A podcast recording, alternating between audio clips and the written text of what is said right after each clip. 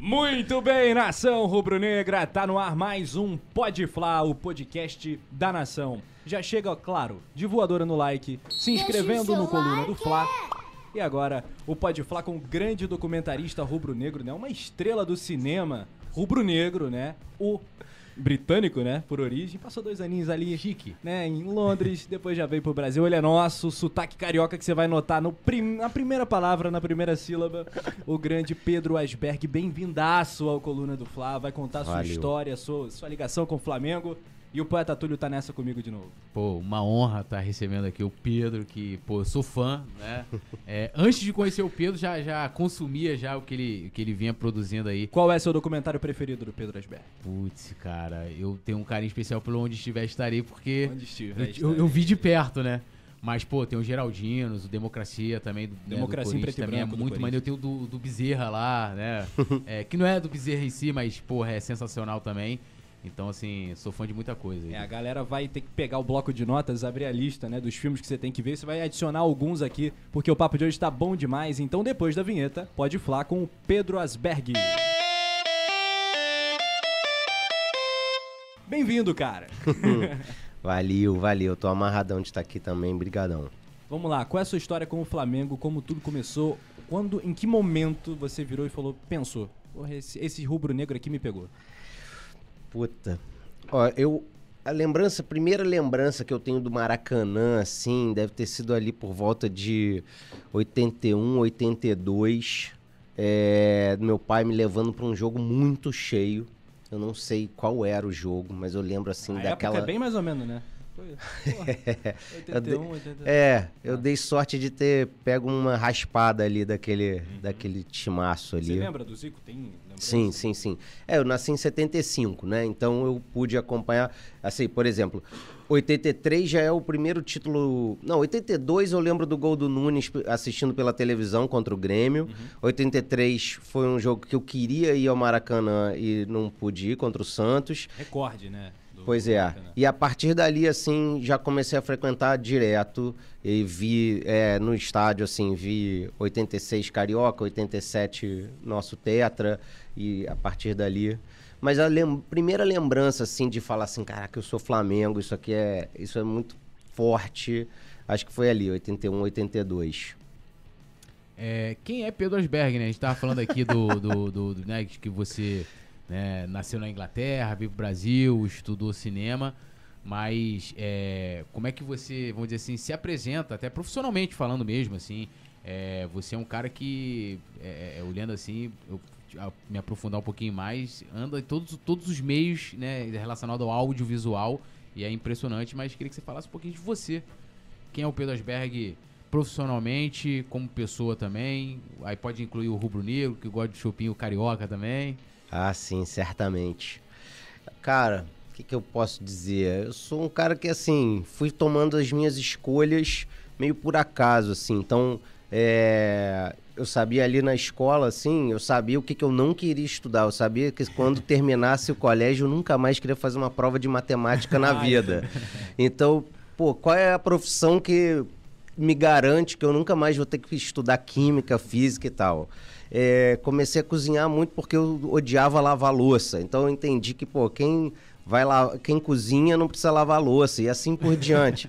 Então foi assim que Sempre eu procurando se safar, né? é, exata, isso, exatamente. Então fui nesse caminho, acabei fazendo faculdade de cinema e entendendo é, durante a faculdade que o documentário era a coisa que eu mais gostava de fazer, é, por uma série de razões, mas inclusive porque eu tinha a chance de fazer sozinho, assim, ou com uma estrutura menor e tal, não precisava de uma puta equipe que ia demandar um, sabe, seja pela grana, seja pelo tempo. Então, os meus primeiros filmes, por exemplo, eu fui fazendo sozinho mesmo. O Unido Vencerás, que é um filme é, sobre a torcida do América, é exatamente isso.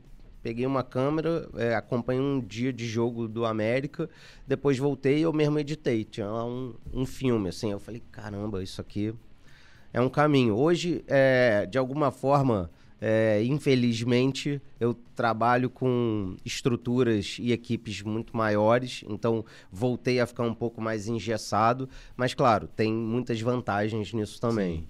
E, e é isso, aí tô... Mas é muito louco, teu primeiro projeto foi sobre a torcida do América do Rio. É, não foi exatamente o primeiro, assim, esse foi um dos primeiros, né? Eu fiz alguns na faculdade, depois é, eu e o Felipe Nepomuceno tivemos uma produtora chamada Raça Filmes por um tempo e a gente começou a fazer uns curtas e tal, por conta própria, e o, e o Unido Vencerás foi um deles. E foi bem essa onda, assim, de falar, porra, como é torcer para um time que não é campeão nunca? Que não ganha, que começa o campeonato Sabendo é, que. sabendo que vai, com a vai- inexistência, com o fim. isso, e que em mesmo assim tem uma galera muito Tem, fiel e que vai lá e, porra, não quer saber. Eu, eu tinha essa curiosidade, né? Eu sempre boto essa pilha nos meus amigos que não torcem pro Flamengo, mas, né? Porque eu falo assim, porra, uma vez que você é Flamengo, você quer saber como é a vida, né? Ali. Outra lente, né? Exatamente. Como pode não ganhar? E, e aí eu, cara, e aí foi muito divertido fazer esse trabalho. E a partir dali também eu entendi que eu poderia ah, unir é, o interesse que eu tinha pela profissão, por contar histórias reais, né, que é o documentário, com uma outra paixão minha, que é o futebol. Eu falei, cara, isso aí tem um caminho. E felizmente estou conseguindo pagar as contas até muito hoje. certo. Falando E- muitas vezes sobre Flamengo, é, sobre futebol. E, E- e sobre Flamengo também, Foi, né? foi o primeiro que você fez, esse Unido Vencerás, o primeiro trabalho, assim, de- né, no caso de documentário relacionado a futebol, Foi. a primeira experiência e tal. Foi.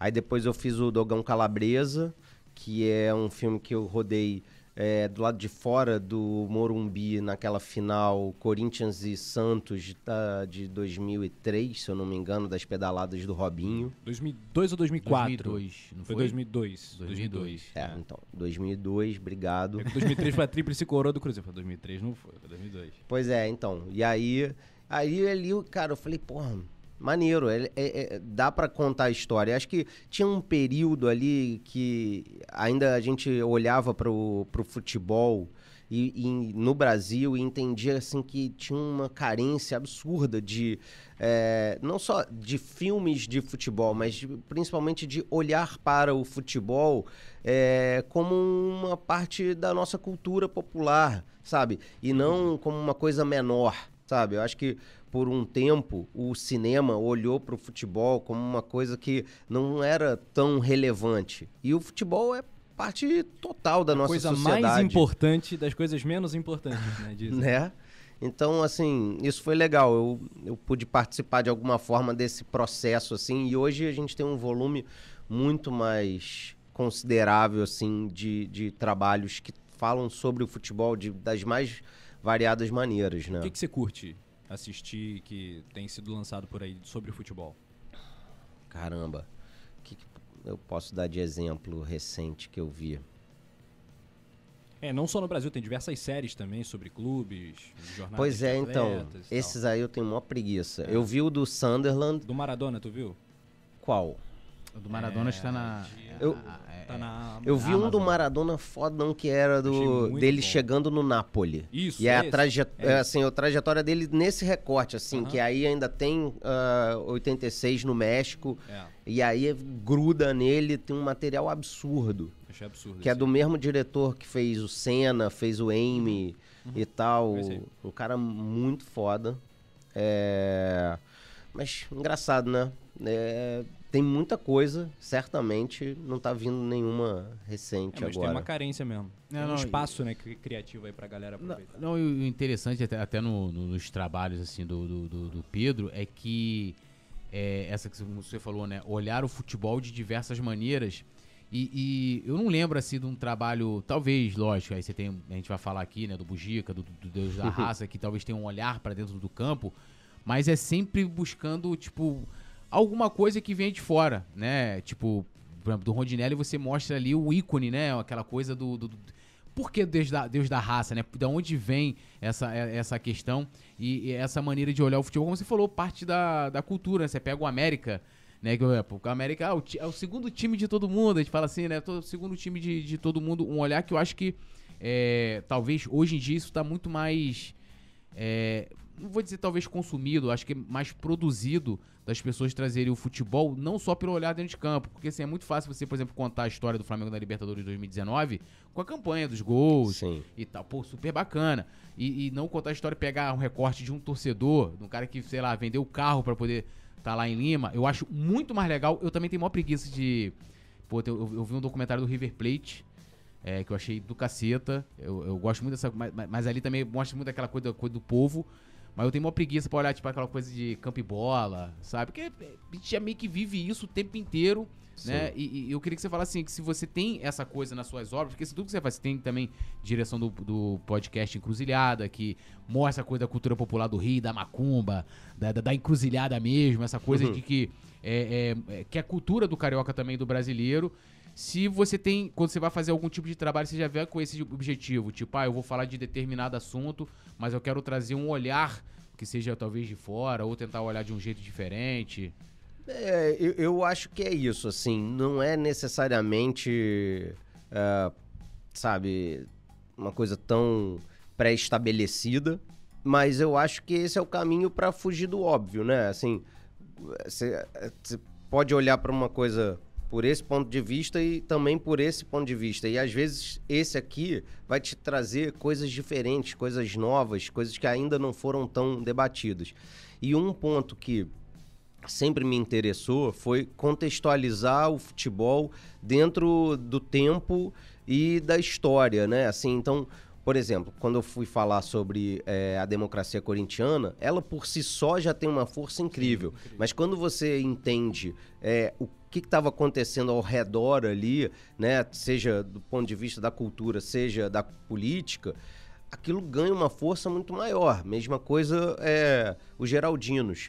A gente começou a rodar, Renato e eu, meu camarada Renato Martins, com quem eu dirigi esse filme, é, em 2005 pô, vamos filmar os últimos jogos da geral. Beleza. A gente só conseguiu lançar o filme 10 anos depois. Nesse período, o Maracanã foi destruído uma outra é, vez sim. por conta da Copa do Mundo. Quando a gente entendeu isso, a gente falou, cara, o filme é outro. A gente tem que falar desse processo de elitização do Maracanã, a gente tem que falar sobre. É, não Ou é seja, mais. A ideia, um... nasceu de mostrar os últimos momentos e acabou virando uma outra. Uma obra pro PAN, né? Isso, exatamente. Era uma obra pro PAN é, que a, trouxe as cadeiras azuis Azul, ali, é, o último momento real do Maracanã. E a gente estava falando de uma coisa que acabou felizmente não acontecendo tanto, que era assim, o que, que vai acontecer com a geral? A gente ainda não tinha ideia. Mas a geral em si, como espaço, ela, ela não é tão relevante quanto os, as pessoas que estavam ali dentro. Então, uma vez que você mudava é, o espaço, mas conseguia manter aquelas pessoas ali no Maracanã com ingressos mais baratos e tal, tá tudo certo. Então, elas inclusive muitas a gente voltou e elas falam assim, pô, tô até gostando mais, agora eu consigo até ver um pouco do jogo, né? Porque aquela obra inclinou Sim. um pouco, rebaixou o campo, inclinou ali as cadeiras azuis e tudo mais. Mas quando veio a outra definitiva, a que acabou com o Maracanã, Sim. que é o que a gente entende hoje, esse estádio de hoje, que tem o mesmo nome, mas não é o mesmo estádio, a gente falou, cara, a gente precisa falar sobre isso, né? É, então deixou gélida. Isso, então é. deixou de ser um filme sobre aqueles personagens e passou a ser uma coisa maior. Então, essa busca pela que está por trás do futebol ou junto do futebol, isso sempre me interessa. Olhar, olhar além, né? Olhar aqui. É, ou olhar mais distanciado também, né? É, o, o meu, acho que eu, eu tenho certeza absoluta que o primeiro contato que eu tive com sua obra foi através do documentário Deus da Raça, que é um curta. Eu via na época, acho que era até um site, assim, né? Era nem YouTube, uhum. né? E ali, eu, porque eu tava, eu tava fazendo alguma pesquisa sobre o Rondinelli, eu sou apaixonado pelo Rondinelli. Você tem noção, eu, eu, eu, eu nasci em 84. Né? Então, em 78, naquele gol do Rondinelli, eu não devia estar nem, nem no, no, habitando o corpo do meu pai. Então, é, mas toda vez que eu vejo aquele gol e, e para mim o Rondinelli, é, eu fico arrepiado, sabe? É, é, como se eu tivesse vivido aquele momento ali. Né? Por tudo que ele representa, né, para muitos ali. E o Rondinelli, a figura dele, a história, né? É tudo. Eu queria que você falasse desse documentário, né? E do que representa Rondinelli pra história, porque aquele documentário traz situações assim muito específicas e mostram assim a grandeza do Rondinelli que às vezes eu acho que tá até meio esquecido, acho que a gente tinha que falar mais do Rondi. né? Concordo contigo.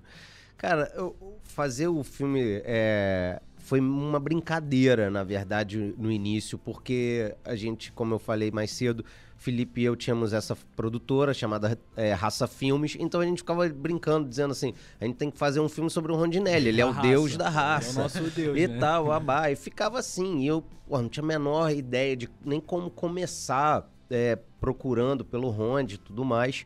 Uma vez eu fui fazer um, um- Fui a um festival em Porto Alegre, fui num sebo e encontrei uma placar com o Ronde na capa. Voltei pro Rio e falei, cara, ó, isso aqui é um sinal. Vamos atrás desse cara. Aí comecei a correr atrás, blá, blá, blá, peguei um telefone e me disseram, ah, ele tá trabalhando na Inter de Limeira. Liguei, falei, ah, eu queria falar com o Rondinelli. Ah, tá, quem é, não sei o que, não sei o que lá. Aí fiquei uns 10 minutos, aí no final ele falou assim, sou eu, o Rondinelli, você tá falando com o Rondinelli. eu gelei e tal. A partir dali a gente começou e, e foi um filme, foi, foi muito legal de fazer.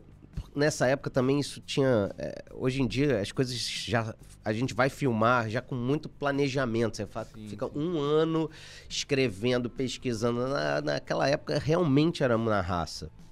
Então a gente sabia o que, que a gente queria falar, um pouco quem a gente gostaria de entrevistar, mas não tinha real ideia de que filme era aquele. E aí combinamos com o Ronde de ir a São José do Rio Pardo, onde ele mora boa parte do tempo. Ele tem também uma casa ali, ele é vizinho do Leandro em Cabo Frio e Isso. tal.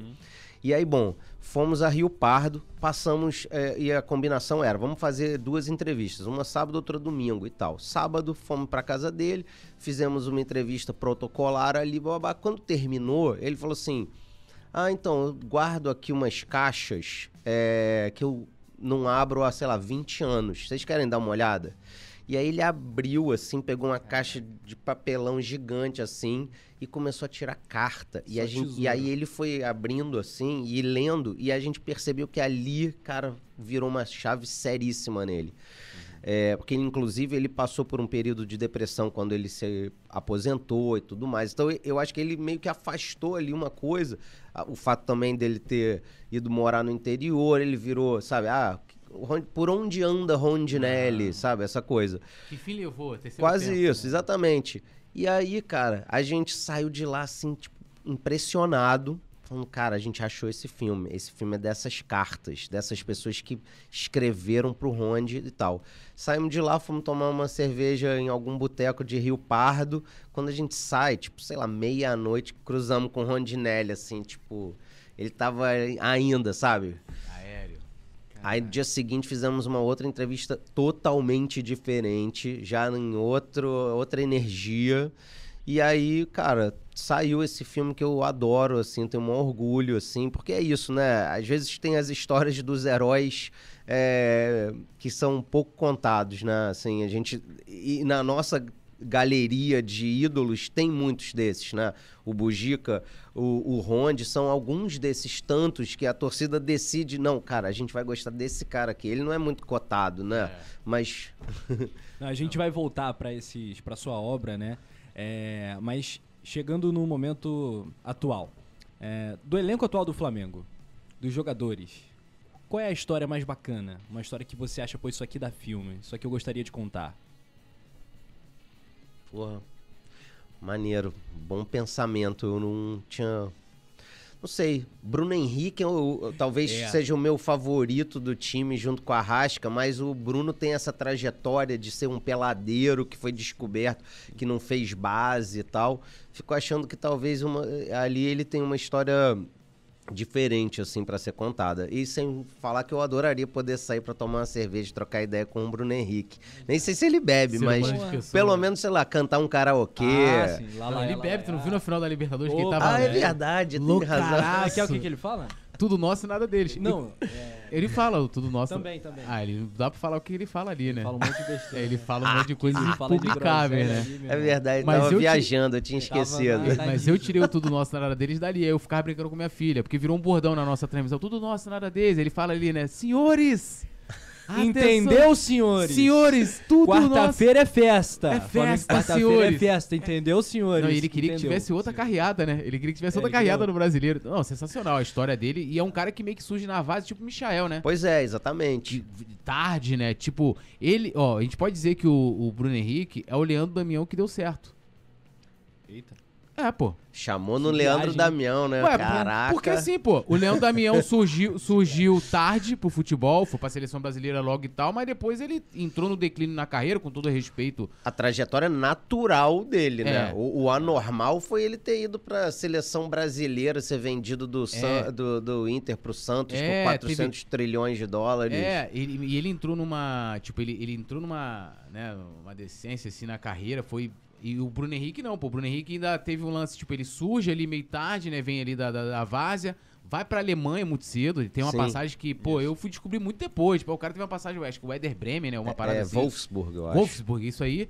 E aí, rápida, o cara volta, né? Consegue se reinventar no Santos e no Flamengo, não preciso nem dizer, né, meu irmão? É um ser humano de pessoa maravilhoso. Cara, O Que Andreas isso. Pereira, recentemente, né? ah, no jogo da, da ida da Libertadores, ele falou: saindo, eu quero voltar. Uma ameaça isso aí, né? quando o Andrés falou esse negócio, eu, eu é, fiquei um pouco preocupado porque eu, nesse, quando acabou esse jogo contra o Tolima, a minha alegria era gigante. Eu ainda estava meio anestesiado com a atuação do Léo Pereira, não sabia muito como reagir mano.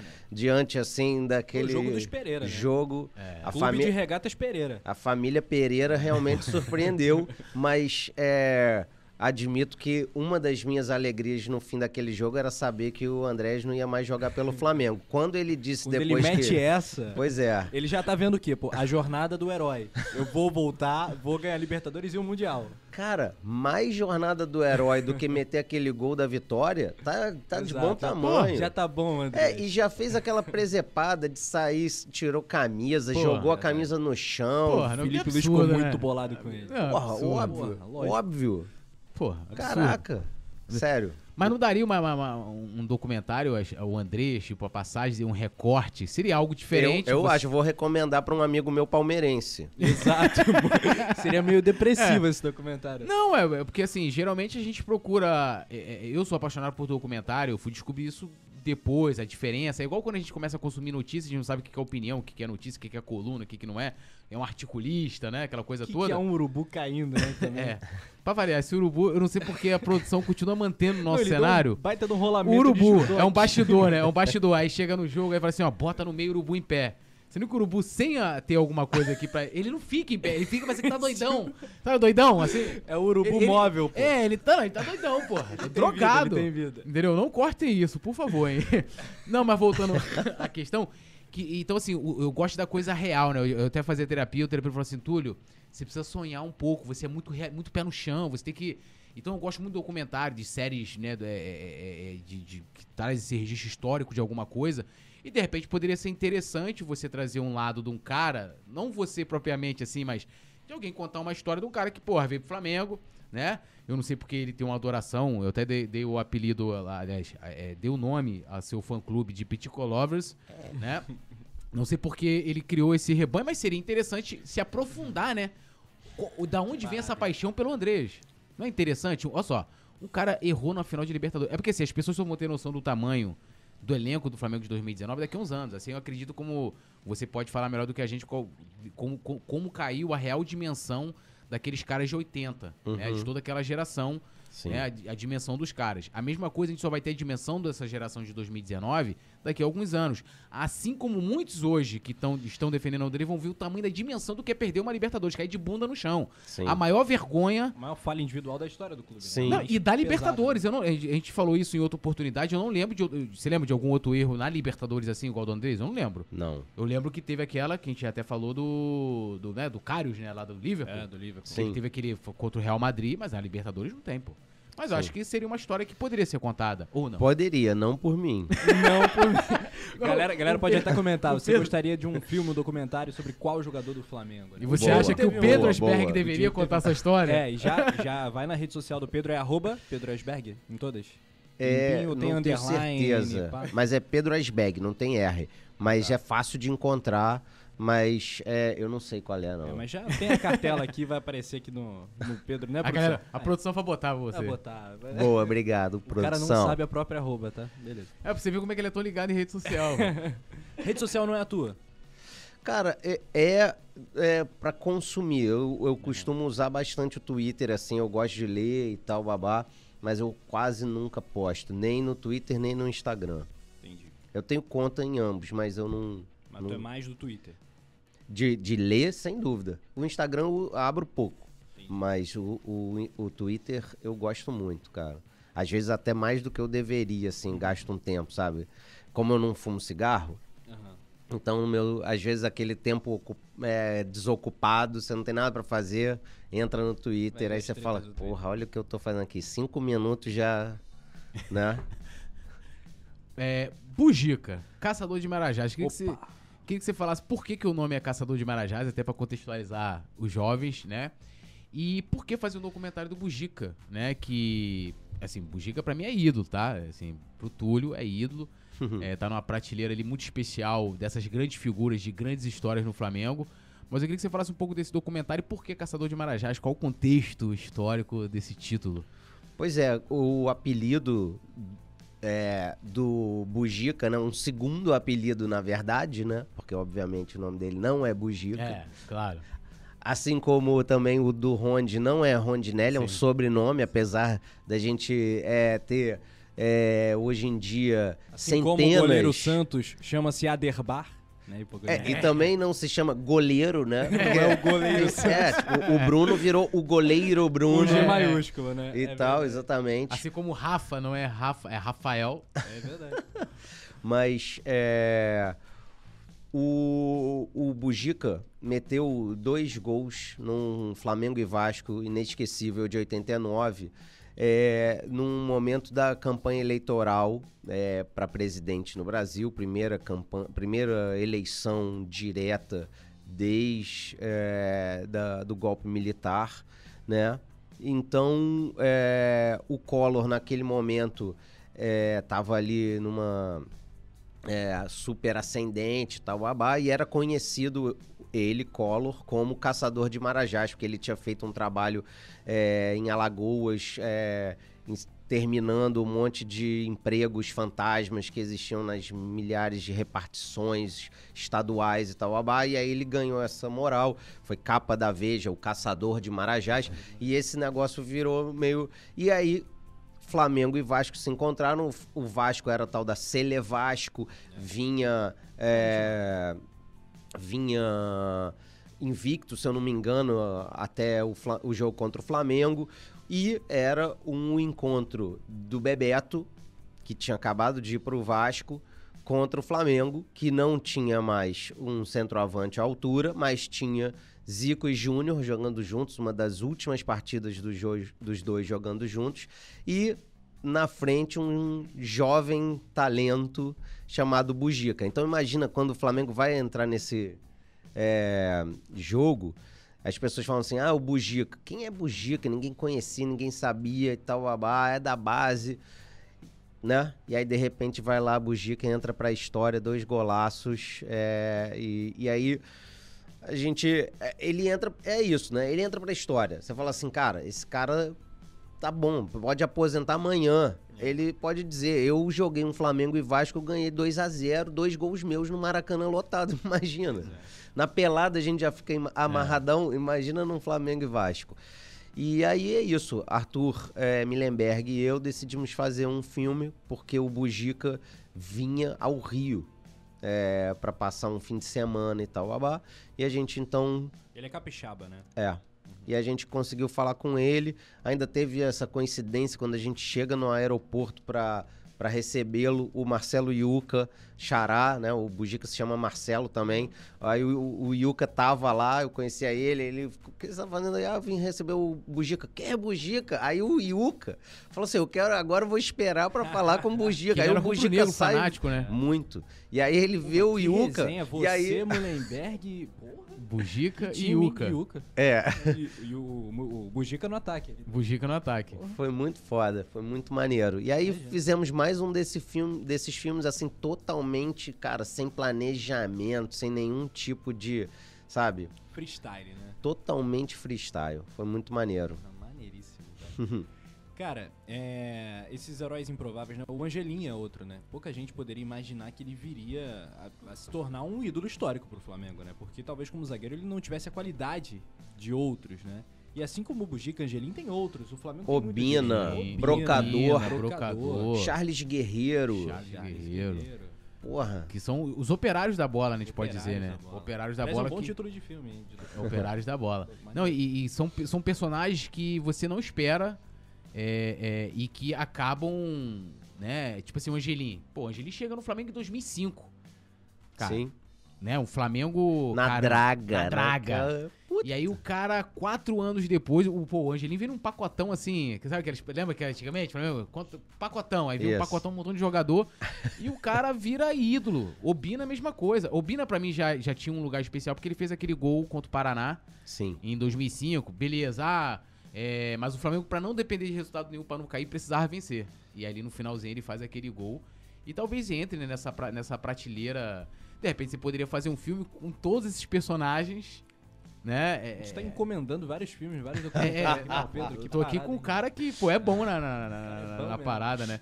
Não, porque, é, é assim, é muito mais fácil, por exemplo, você chega assim, ah, você foi lá, estudou cinema. Você, você imagina só, o cara que tá fazendo a faculdade de cinema, ele tá imaginando o quê? Pô, vou pra Broadway, Hollywood, né? Vou fazer, pô, vou trabalhar na Globo, vou, né? Vou fazer novela, vou... O cara tá pensando, o cara vai chegar e falar assim, porra, tô aqui fazendo cinema, vou fazer um filme do Bujica, né? Um cara que, não quero tirar a importância do Bujica, mas tipo, você vai, pô, o cara vai pensar lá, não, eu quero falar do time do Flamengo de 81, né? O cara não vai querer pegar um recorte do Flamengo em que você tinha o seu maior rival, pô, campeão brasileiro, com você tendo perdido, vamos dizer assim, o seu principal jogador. Entendeu? O, o, o, o- Pedro ele vai pra um outro lado ali buscando alternativa. Por isso que eu tô falando, que é muito Aham. interessante a obra dele, entendeu? Tipo, é algo muito curioso. Então não seria nenhum absurdo Pedro. Não, né? não, é- é- não, certamente é um tipo de trabalho que me interessa. Assim, na faculdade, admito, não tava pensando É, em você Hollywood e Você nem. pensava no mainstream Eu ou- seguia, eu seguia feliz de não estar tendo é, que fazer prova de matemática. Aham, Só tava comemorando isso. Mas, sempre pensou é. nisso, nessa coisa mais underground, mais alternativa?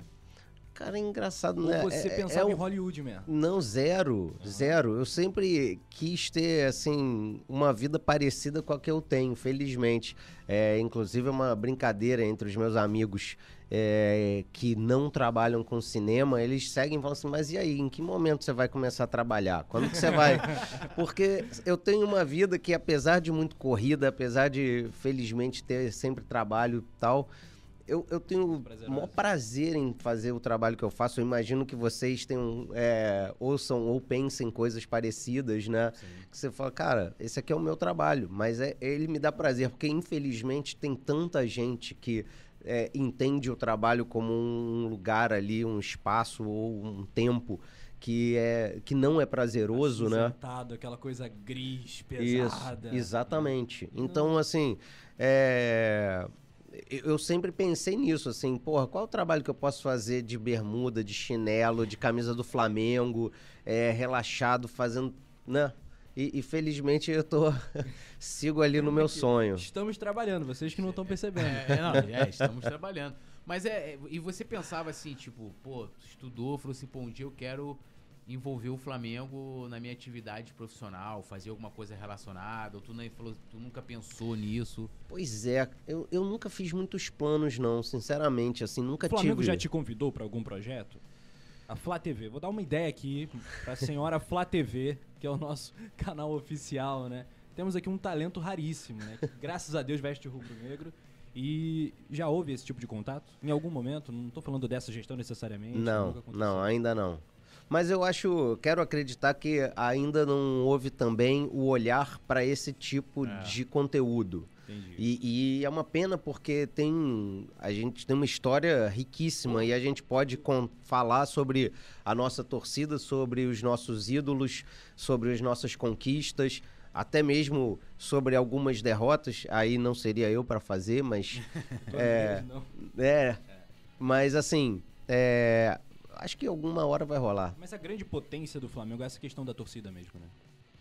Eu não tenho O dúvida. grande traço do Flamengo que nos define é, é essa massa, né? Sim. O a Brasil. megalomania, talvez.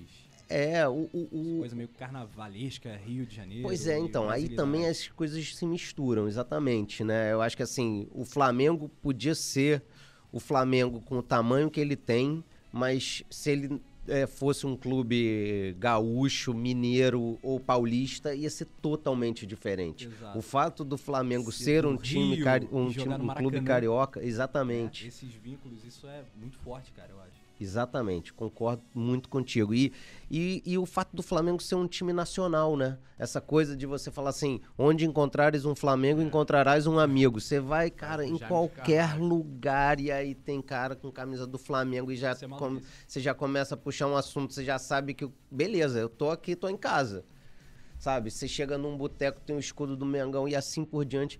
Pô, isso é, isso é E muito outra coisa, dizem forte, que as sabe? cores também do Flamengo, né? Essa coisa do vermelho na arquibancada, tudo isso é, faz parte da nossa magia, né? Por falar nisso, esse talvez seja a minha única inveja do- dos outros times, de né, não poder ver a nossa torcida de frente, né? Ah. Assim, deve ser lindo, né? Não, a gente tem, a gente tem essa, essa, essa oportunidade, né? De a gente vai faz jogo no Maracanã e tal. Mas a minha vontade é estar lá, né? Você Fica vendo A assim. gente fica na pô, imprensa, pô. É, vendo, pô. Bancada outro dia eu recebi assim no Instagram, pô, queria assistir o jogo daí. Eu falei, cara, tu não ia querer assistir o jogo daqui. É, não, Você- pode até querer ver um, É, né? Mas. é curiosidade, né? Mas tipo assim, pô, a arquibancada é muito melhor, né? É, é muito melhor. Mas é, é, ne- ne- nessa coisa do, do, do, do, do- do Flamengo, que a gente tava falando aqui da, da sua carreira, você criou uma, uma produtora, tu até falou, né? Raça Filmes. Tu produziu uma série de filmes que, inclusive, durante um bom tempo, eu tenho aquela coleção todinha, né? Que foram, eu lembro que tinha do Tri, né? Que era 2007, do Tri Carioca, filmes são 2007, 8 e 9. Sim. E o a Copa do Brasil de 2006, que eu assistia todo dia aquilo. Era assim.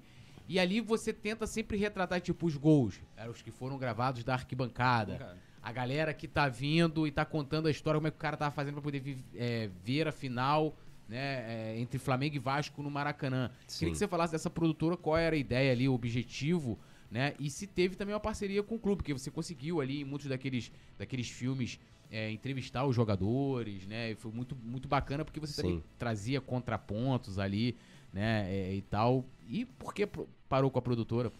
Então, essa, é- é- essa série de filmes não foi produzida por mim, foi por um- uma outra galera. Eles me chamaram e a gente se juntou é, e fez é, os, os três filmes do, daquele Diogo tri Down, ali. não é isso? isso. Aí era. Acho que foi isso. 2007, 2008, 2009, Uhum. os três cariocas, né? Que a gente ganhou naquele momento ali contra o Botafogo. isso. E, e aí, é, a gente tinha limitações, né? Então, não tinha muita grana. Ao mesmo tempo, então não tinha como comprar é, material de arquivo eh, de televisão e tal. E ao mesmo tempo entendeu que ah, cada vez mais as pessoas estavam filmando jogos e aquilo ali era um formato que funcionava.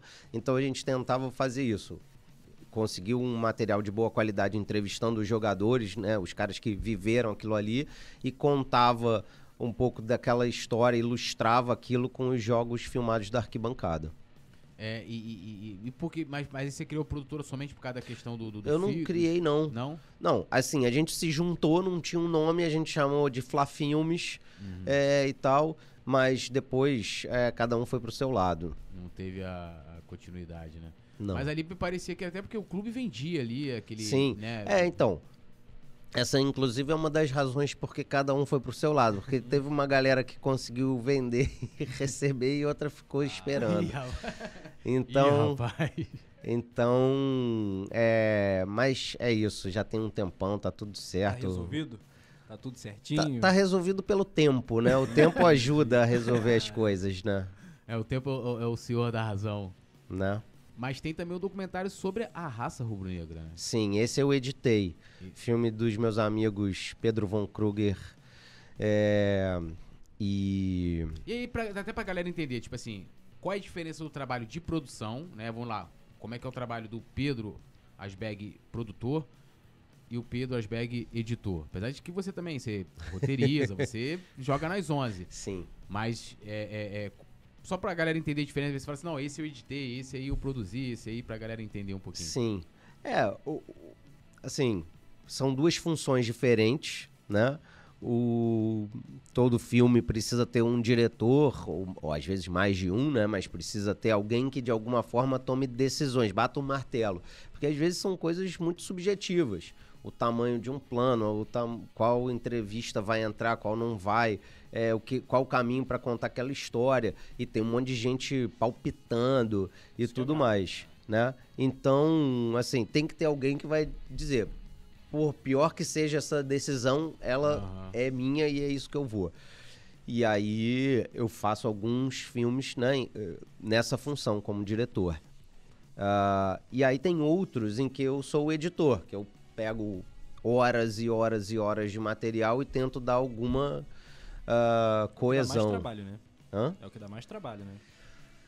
Cara, acho que Mete a mão na massa, né? Então, o, o, o diretor, ele é o que fica mais tempo no processo, que você sai do zero. Você- hoje a gente quiser fazer um filme, é, ele vai provavelmente sair daqui não sei quanto tempo, meses, anos, e você vai falar assim, eu tava lá naquele primeiro dia de quando aquela ideia nasceu e eu tô aqui para entregar esse filme. O editor, por maior que seja o trabalho dele, ele já chega com o material é, filmado. Ele não teve que captar dinheiro, ele não teve que convencer outras pessoas, ele não teve que filmar e assim por diante. Mas tem um trabalho gigantesco na hora da edição de um documentário, principalmente porque ah, geralmente você, tá- lida com um volume de material muito grande, né? Então, um longa-metragem você está falando aí em média de 80 a 100 horas e ao mesmo tempo, muitas vezes você não tem uma estrutura tão definida quanto você tem num filme de ficção, que você já sai de um roteiro, filma aquele roteiro e aí depois você ajusta, troca uma sequência de ordem, você é, cai com uma, uma cena, cai com um personagem, você vai ajustando, mas em cima daquilo que você filmou e daquilo que estava no roteiro. O documentário, você não. Eu vou sentar para entrevistar alguém amanhã, você não sabe exatamente o que, que aquela pessoa vai falar.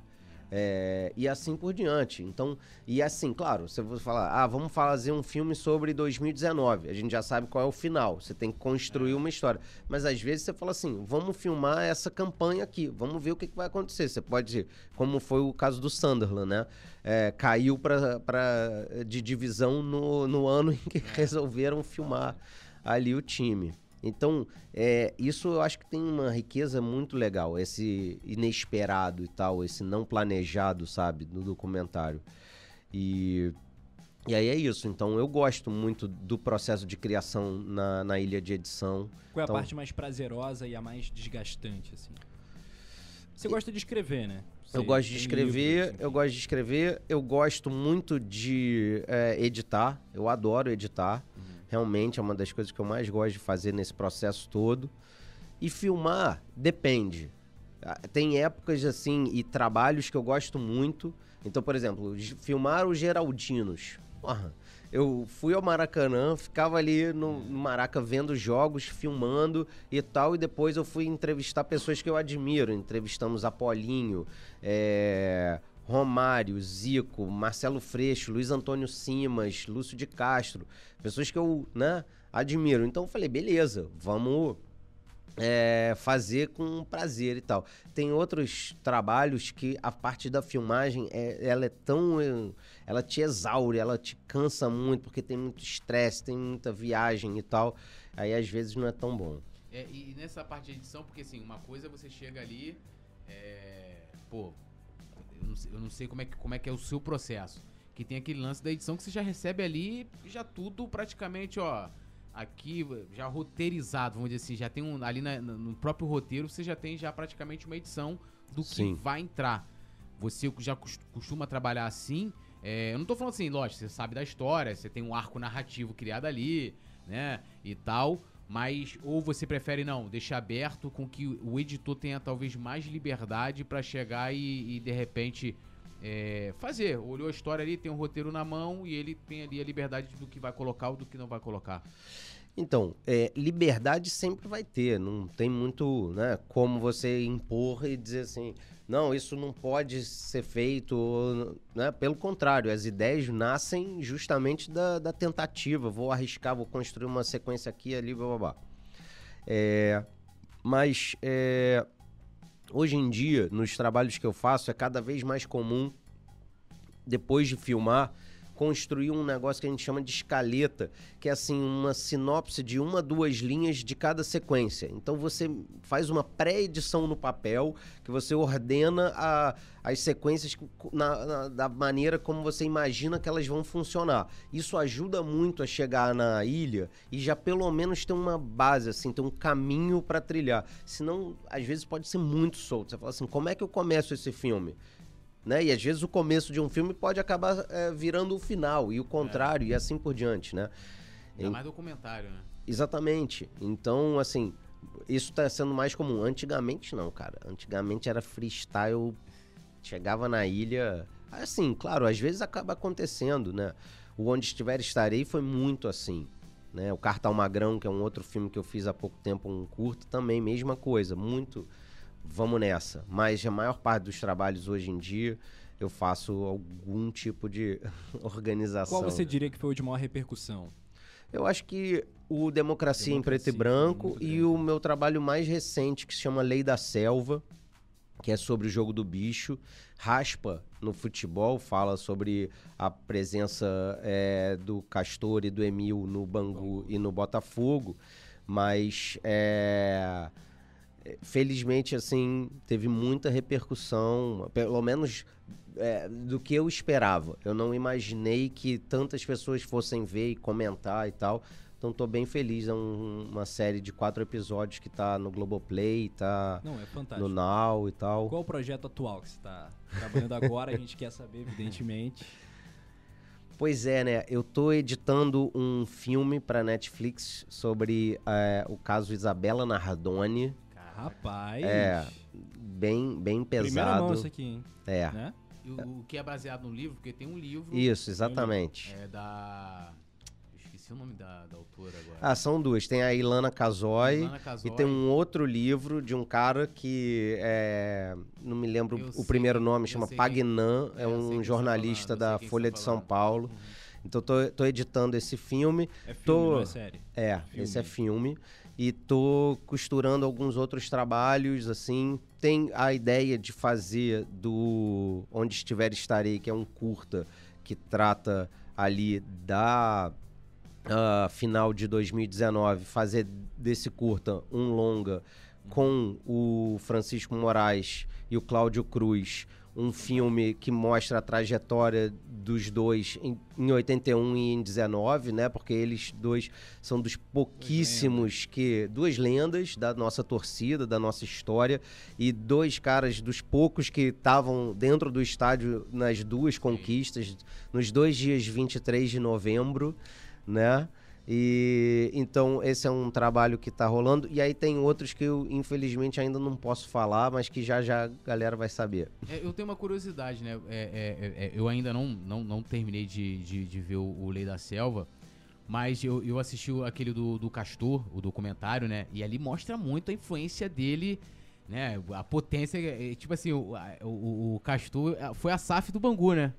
Que ele chegou ali. Aliás, já, o pai, né? Já desde o pai dele já dominava tudo ali. E foi só coisa de herança. Tanto que depois que ele saiu, coitado, né? Do, do, do Bangu, não foi como a mocidade, que a mocidade se mantém ainda como, né? Um, ainda em evidência no carnaval carioca. Mas a curiosidade que eu tenho é que e, e, né, os, os, bicheiros tinham, tinham outros também, né? Que tinham muita influência no, no futebol. E, e, isso se acabou, né? Eles ainda têm muita influência no, no carnaval. Hoje é muito mais velado, não é uma coisa como era antigamente. Até isso é até debatido no documentário do, do Castor de como a imprensa colocavam esses contraventores, né? Tipo, como se fosse uma estrela. Mas no futebol se acabou meio que. Eu não sei se ainda tem influência, ou, ou, se você chegou a abordar isso, ou se isso é uma coisa, essa influência dos bicheiros ficou só no passado mesmo. Porque isso ainda é muito presente no Rio de Janeiro. Todo mundo joga faz uma, uma fezinha no bicho. E, e outro dia eu tava vendo um caso, negócio lá do, do, do, do, dos Andrade mesmo, lá do. Pô, a família ainda é fortíssima, não? Muito, no muito. Né? Pois é, o, o jogo do bicho ele segue é, forte porque ele se transformou numa estrutura criminal mafiosa muito poderosa. Então, assim, e que depende cada vez menos do jogo do bicho em si. Hoje em dia é uma estrutura gigantesca que envolve jogo do bicho, que envolve máquina de caça-níquel, que envolve é, sociedade com é, milícia por território, que envolve é, lavagem de dinheiro pesada. Então esses caras todos hoje eles viraram empresários muito mais do que bicheiros e uhum. tal, né? Então muitas vezes pode estar de repente até envolvido no futebol a gente nem sabe, né? Ou não? Eu não tenho certeza, porque é, isso, inclusive, a gente trata rapidamente no Lei da Selva. É assim, para aqueles caras ali, banqueiros do jogo do bicho, é, era muito importante ter essa participação, seja nas escolas de samba, seja nos times de futebol, é, não só é, por eles de alguma forma terem chance de lavar o dinheiro e tal, mas principalmente por eles terem a chance de é, se posicionarem de uma outra forma. Na eles, sociedade, no É, caso. eles ganhavam ali uma capa de legalidade que o bicho não dava. Uhum. Então, assim, eu acho que se houvesse algum banqueiro do bicho hoje ligado ao futebol, ele estaria ali aparecendo, porque eles se beneficiam disso. Eles deixam de ser contraventores fulano da Silva e passam a ser é, diretor do fute, de, de, futebol do clube tal, fulano da Silva, ou patrono da escola, uhum. vice-presidente, vi, é, presidente honorário da escola de samba, tal. É, né? É, fazendo até uma analogia, né, a galera que acompanhou, você falou em Netflix, né, de do próprio a história do Pablo Escobar, pô, que ele tenta, ele, ele vira deputado, lógico, ele tinha ali, almejava, né, ser presidente, era um cara muito Sim. louco, assim, com sonhos muito né? Mas era justamente para essa coisa para ele se validar na sociedade. Tipo, eu sou uma pessoa aqui da, da sociedade, eu sou empresário. Que ele não dizia que ele era traficante, eu sou empresário e tal. Sou deputado, lá tem um, um, outro nome, né? Apesar de que quem ganhou, ele era o suplente, o cara concorreu por ele, aquelas doideiras ali. É mais ou menos parecido, né? Pro cara meio que ter uma aprovação também da, da sociedade, né? Tipo, ó, sou um cara aqui, tô legalizado e tal, tô legal e, né? Sim. É. E os times de, da Colômbia naquele período ali, né? O cartel de Cali é, financiava um time, o, o cartel de, de Medellín, mesma coisa. Nacional. Né? Então... Há contradições nisso aí, o pessoal diz que não, que não teve envolvimento, outros têm e tal, mas a gente sabe que, porra, né? Que, que, que, que tinha, né? Sim, com certeza. Tu é amigo do Padilha? Não. Não. Mas Nunca trabalhei com ele. Ah. Não, zero, não. Não, tem um monte de. É rubro-negro, não é? É. É, é o pai dele é presi... foi presidente. Foi presidente, Zé Baixo Padilha, o avô. É. Uma porra assim, é. é. Ele é parente. É, do... provavelmente o avô, é, né? Acho que avô. Avô, acho que é avô. Mas, não, eu não conheço ele. Tem muitos amigos que são amigos dele, que trabalham, trabalharam com ele e tal, mas eu mesmo nunca trabalhei. Seu maior parceiro é, é, é o Mullenberg, assim, vocês, vocês. Até uma curiosidade. Dois rubro-negros, né? Uhum. Grandes rubro-negros, né? O Arthur. Eu, eu sou um fã, assim, do Arthur. Inclusive, quando eu criei o blog, né? Eu tô aqui porque eu me inspirei no Arthur Mullenberg, né? E, e aí depois fui vendo outros trabalhos do Arthur. O Arthur é um cara multifacetado, a gente que pode a gente dizer assim. precisa assim. trazer aqui. Sim, já conversei, já tive aquela conversa com ele já. Ó, oh, pai, é lá. Mas ele tá vivendo texto, um momento cara. agora de, de intenso trabalho, via, viajando demais. Mas muitos dos seus trabalhos têm os textos do, do Arthur. Sim. E o Democracia em Preto e Branco tem a curiosidade de, primeiro, de pô, ter você, que é um rubro-negro inveterado, vamos dizer assim, fazendo um filme sobre o Corinthians. Sim contexto, o texto daquele documentário é maravilhoso. É, então, assim, como eu sou apaixonado por documentário também, então eu já assisti o documentário do Santo, do Corinthians, e esse, com certeza, do Democracia Preto e Branco é um dos meus preferidos, é assim. Que bom, obrigado. E o texto do Arthur, a locução da Rita Lee, que aí né, entra ali o contexto histórico também da época. Sim. Mas o, o, Arthur, assim, é um dos seus grandes parceiros, podemos dizer assim, nessa dobradinha. Você tem o Renato também, que você já fez vários trabalhos, mas o Arthur talvez seja mais presente nessa questão do texto, né? Sem dúvida. E como é que foi? Dúvida. Dois rubro-negros faziam um filme corintiano. Arthur só chamava de o filme dos caras. dos caras. É, o filme dos caras. Aí não, tá, babaca, aí a gente vai lá fazer o filme dos caras e o tempo todo. E aí depois do filme feito também, o tempo todo é o filme dos caras. Ele é gênio, né? Porra, me amarro no Arthurzão, assim, um dos meus grandes amigos. É... Ele sempre conta, assim, a- a- como a gente se conheceu, que eu... Depois é que eu me liguei, eu não sabia, mas é, logo que a gente lançou o, o filme do Ronde, o Deus da Raça, a gente fez uma sessão lá na Cobal do Maitá, num drive-in, o Cavi fazia uma, umas sessões assim, botava um mega telão no estacionamento e fazia uma parada muito maneira. E aí a gente mandou fazer umas camisas e fez um quiz, assim, tipo, antes, só pra chamar as pessoas, falar, ó, vai ter distribuição de camisas, e só pra gente não entregar a camisa, a gente foi. E aí que eu- o Arthur depois conta que quando foi começar, ele ficou do, la... do meu lado, e que quando eu tava terminando de falar, ele já tinha respondido e já ganhou a primeira camisa e tal. E aí depois, felizmente, sei lá, um ano depois, a gente foi fazer um trabalho juntos, é, por acaso, assim, e desde então somos amigos muito próximos. Além de tudo, sou padrinho de uma das filhas dele.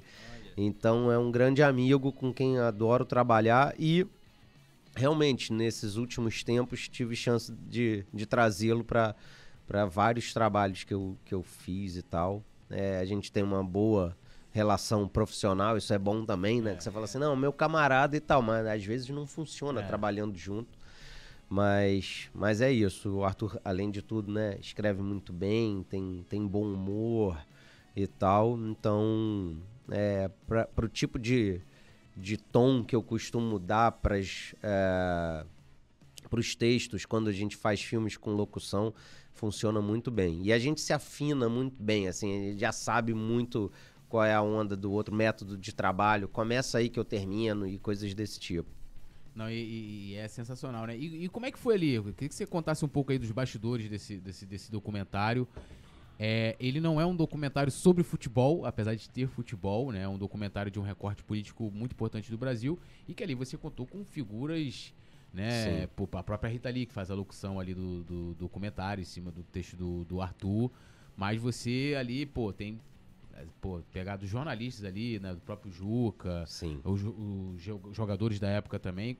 Como é que foi? Conta um pouquinho desse, desse bastidor. Quando chegou ali o trabalho pra você, primeiro, você com certeza você não deve ter recusado. Você olhou e falou, não, vou, vou aqui. Não, foi p- sugestão minha, foi É proposta minha, é. Foi o seguinte, eu tava lendo um livro sobre a democracia corintiana e tava filmando o meu primeiro longa, chama Mentiras Sinceras, e a gente ia é, filmar em São Paulo dois, três meses depois, dali, daquele momento em que eu tava.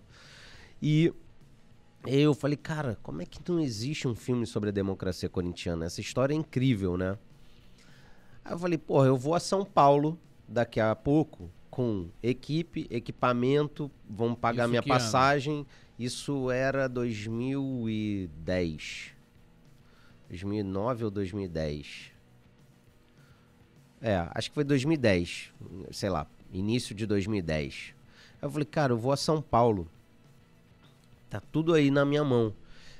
Eu vou tentar, vou ver o que que acontece. Aí corri Sem atrás. roteiro ainda. Sem nada. Só, tipo, vou fazer um filme sobre a democracia corintiana. Aí consegui o telefone do Sócrates, é, liguei pra ele, ele topou. Falei, ah, tá bom, vem aqui em Campinas, me dá. Sócrates, já, tocou- já tinha um filme, pô. tranquilo. Vem aqui e me dá, me dá uma. é, é, e tudo certo, eu te dou uma entrevista. Aí quando eu falei, porra, tem o Sócrates, vou começar. Aí corri atrás do Casão, corri atrás do Vladimir, fui fechando. E aí eu é, combinei com a equipe que ia fazer o outro filme, da gente ir uma semana antes fazer essas entrevistas para esse filme que não tinha nem nome na época, naquele momento é, e ver o que, que ia acontecer. E foi essa, entre outras coisas, uma sorte porque eu consegui entrevistar o Sócrates um ano antes dele morrer. Pou- Poucos meses depois dessa entrevista, ele foi internado pela primeira vez e a partir dali já foi muito difícil voltar a encontrá-lo e entrevistá-lo e tal. Então, bom, é, com esse material rodado, né, em 2010, eu é, montei um teaser e comecei a circular e tentar correr atrás de grana. Cheguei na ESPN, a ESPN gostou da ideia, falou assim, beleza, tamo dentro. E aí o filme começou a nascer. Eu depois entendi que o filme precisava, né, como eu falei mais cedo, de um contexto cultural, histórico, político. É, então voltei a São Paulo e fiz novas entrevistas, aí dessa vez com músicos e com políticos e jornalistas e tal, para falar do Rock Brasil e também para falar da campanha das diretas e tal, que são os três vértices ali do filme. E, e aí assim foi nascendo, mas você vê, as coisas muitas vezes não, não tem um grande planejamento. Tem um amigo meu, o Pedro von Kruger, né, que é um dos diretores junto com o Marcel Costa do Pulmão da Arquibancada, que ele fala assim: eu faço filme para encontrar meus amigos. E eu gosto de dizer que eu faço filme para poder entrevistar meus ídolos e conhecer pessoas que eu admiro.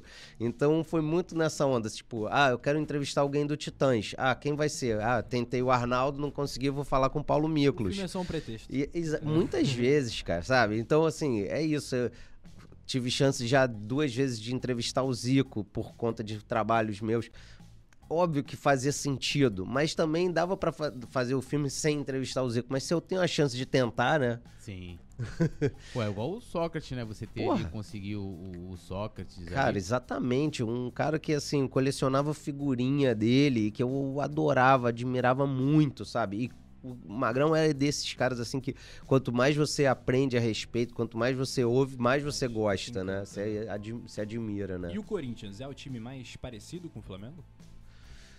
Pois é, então, eu não posso falar muito sobre a história do Corinthians, sobre a torcida do Corinthians. Eu, eu fiz o filme, claro, é, maior parte dos meus amigos corintianos é, gostou, ficou feliz. Claro, eles falam: ah, como é que você pode ter feito um filme sobre o Corinthians? Como é que ninguém fez um filme é, sobre esse assunto antes que fosse corintiano e tal, blá, blá. É, mas é, não, eu sempre falei para eles e para outras pessoas que não é um filme sobre o Corinthians, né? Até porque aí nesse caso não faria sentido eu fazer, realmente. Eu quis fazer sobre uma história incrível que eu encontrei ali dentro do Corinthians, mas que era também uma história do Brasil, né? Uma história desses jogadores incríveis, o Magrão, o Casão e o Vladimir, cada um num caminho muito peculiar ali. Cara, esses caras são admiráveis, né? Assim, então.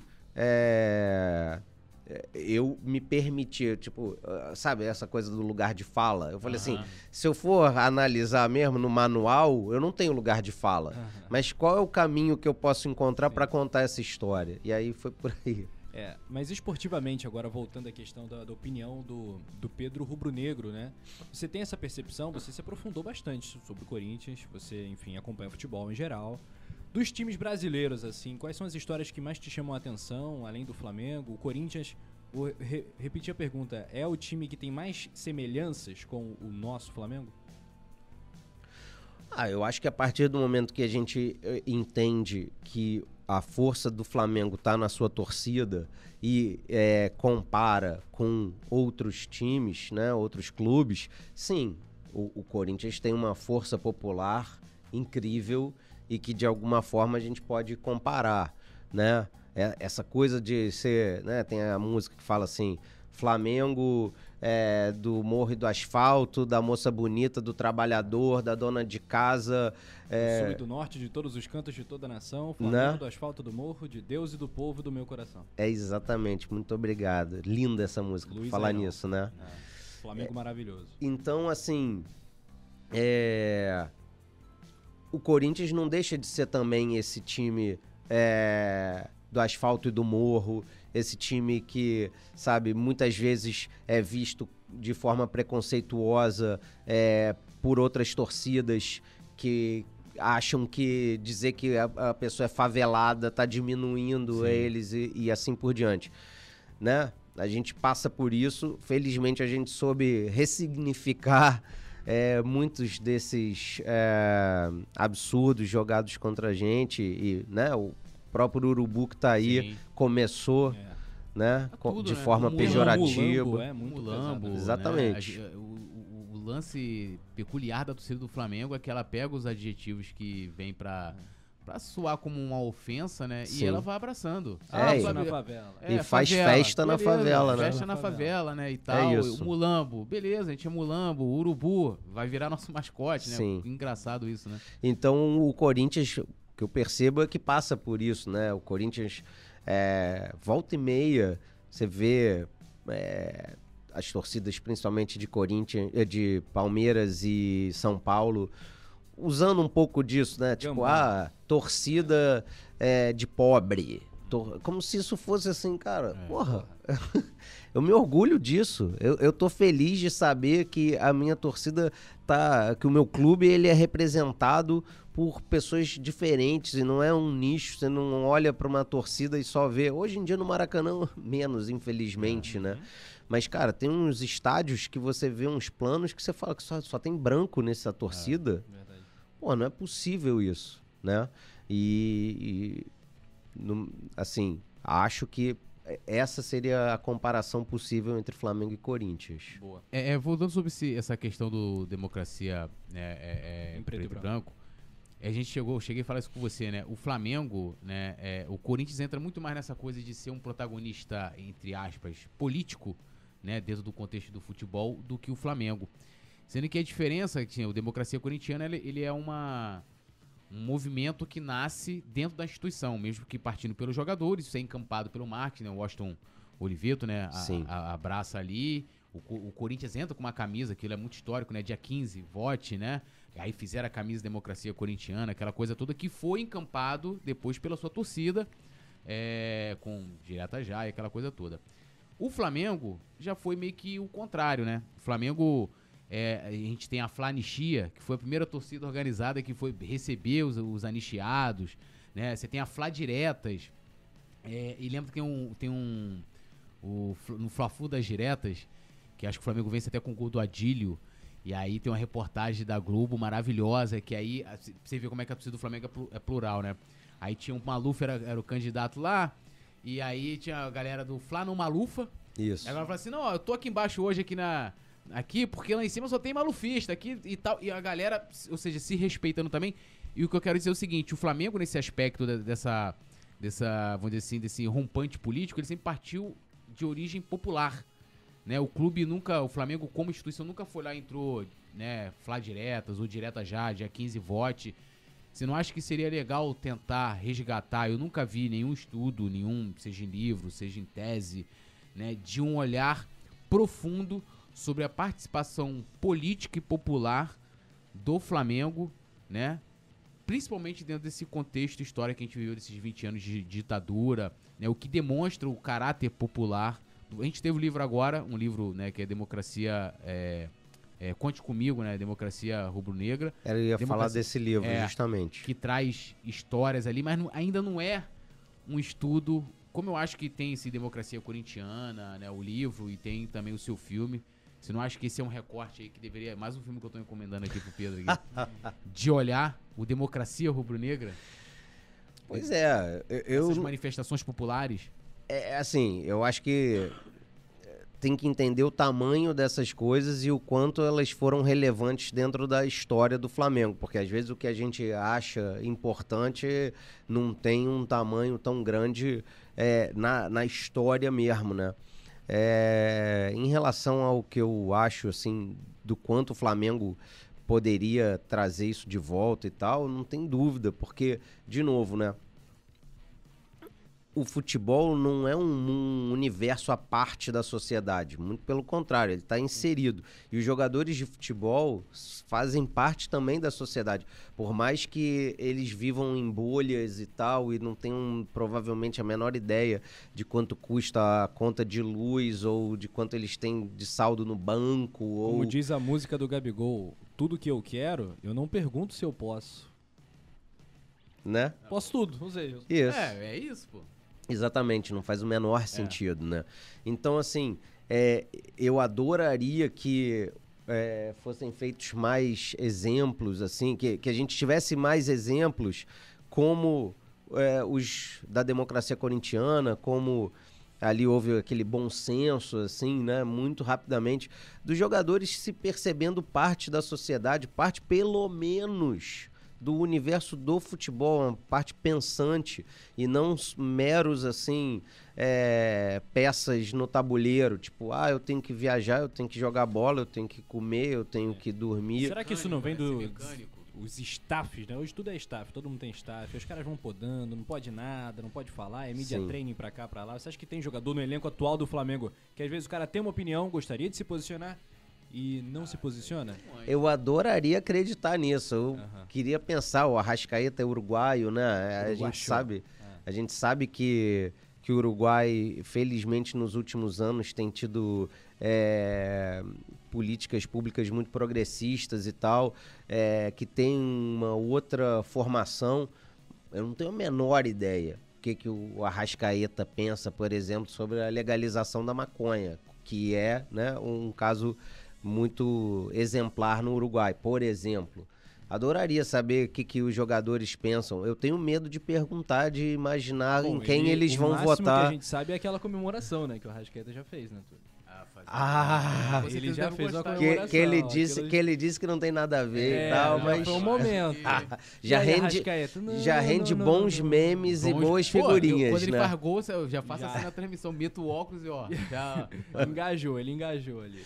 Ma- ma- mas, mas assim, eh, por exemplo, a Flanichia, eh, se eu não me engano, tem alguma coisa assim que foi a primeira torcida com, com lance de, de, de polícia. Porque ali a intenção, na verdade, pô, vamos pegar ali nessa época aqui, 85, 86, teve né, as diretas e tal. A gente tinha o que? o Júnior indo pra Itália, né? Aproveitando aquela leva, né? Que até o Sócrates acaba também depois indo, né? Uma passagem muito rápida também. Sim. É, o Zico retorna ao Flamengo em 86. A, máximo que tem de história ali, pelo menos da, de uma participação mais próxima, é o irmão dele, né? Que acabou sendo perseguido pela, pela ditadura e tal, o Nando, né? Isso. É, mas ali eu acho que é- é- é esse tipo de recorte, dessa coisa da política, é a participação mesmo do povão. E, e- e será que dá pra dizer que. Porque eu acho que muitas vezes essa exaltação do Corinthians, eu acho legal, tá? Eu acho que não tem. eu acho que você ter um recorte ali, e o legal é que você tá tendo no documentário ali, o Contraponto, que é o Leão, né? Que é aquele cara, né? O, o- vamos dizer assim, o- quase que o vilão da, da- história, né? Sim. É, mas ele traz o contraponto aí que eu concordo também. Acho que é, é- é, tudo tem né, dois lados. Mas nessa questão do Flamengo, da não participação mesmo dos jogadores. Por exemplo, eu não vou lembrar agora do, a, da a Flá Direta, se eu não me engano, o presidente Jorge Alau foi consultado na época. E ele falou: ó, não tem problema da torcida se manifestar, né? Dessa forma, a gente não vai proibir nada no Maracanã.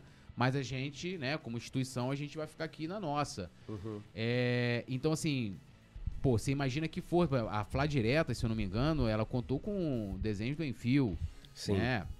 Você tem até um trabalho do Betinho, né? Então, pô, é uma coisa que tem uma ligação. A Flanichia com certeza deve- deve ter tido a participação, acredito eu, é, é, é, também do Enfio e, e provavelmente ali, se a gente for lá cavucar com o Cláudio Cruz também, que tá no meio desse, desse universo aí, é, é, é, ele divide estar nessa, né, na participação dessa situação de, de um caráter popular, porque hoje a gente está tão ligado a esse, ao governo, né? É, a, a esse governo.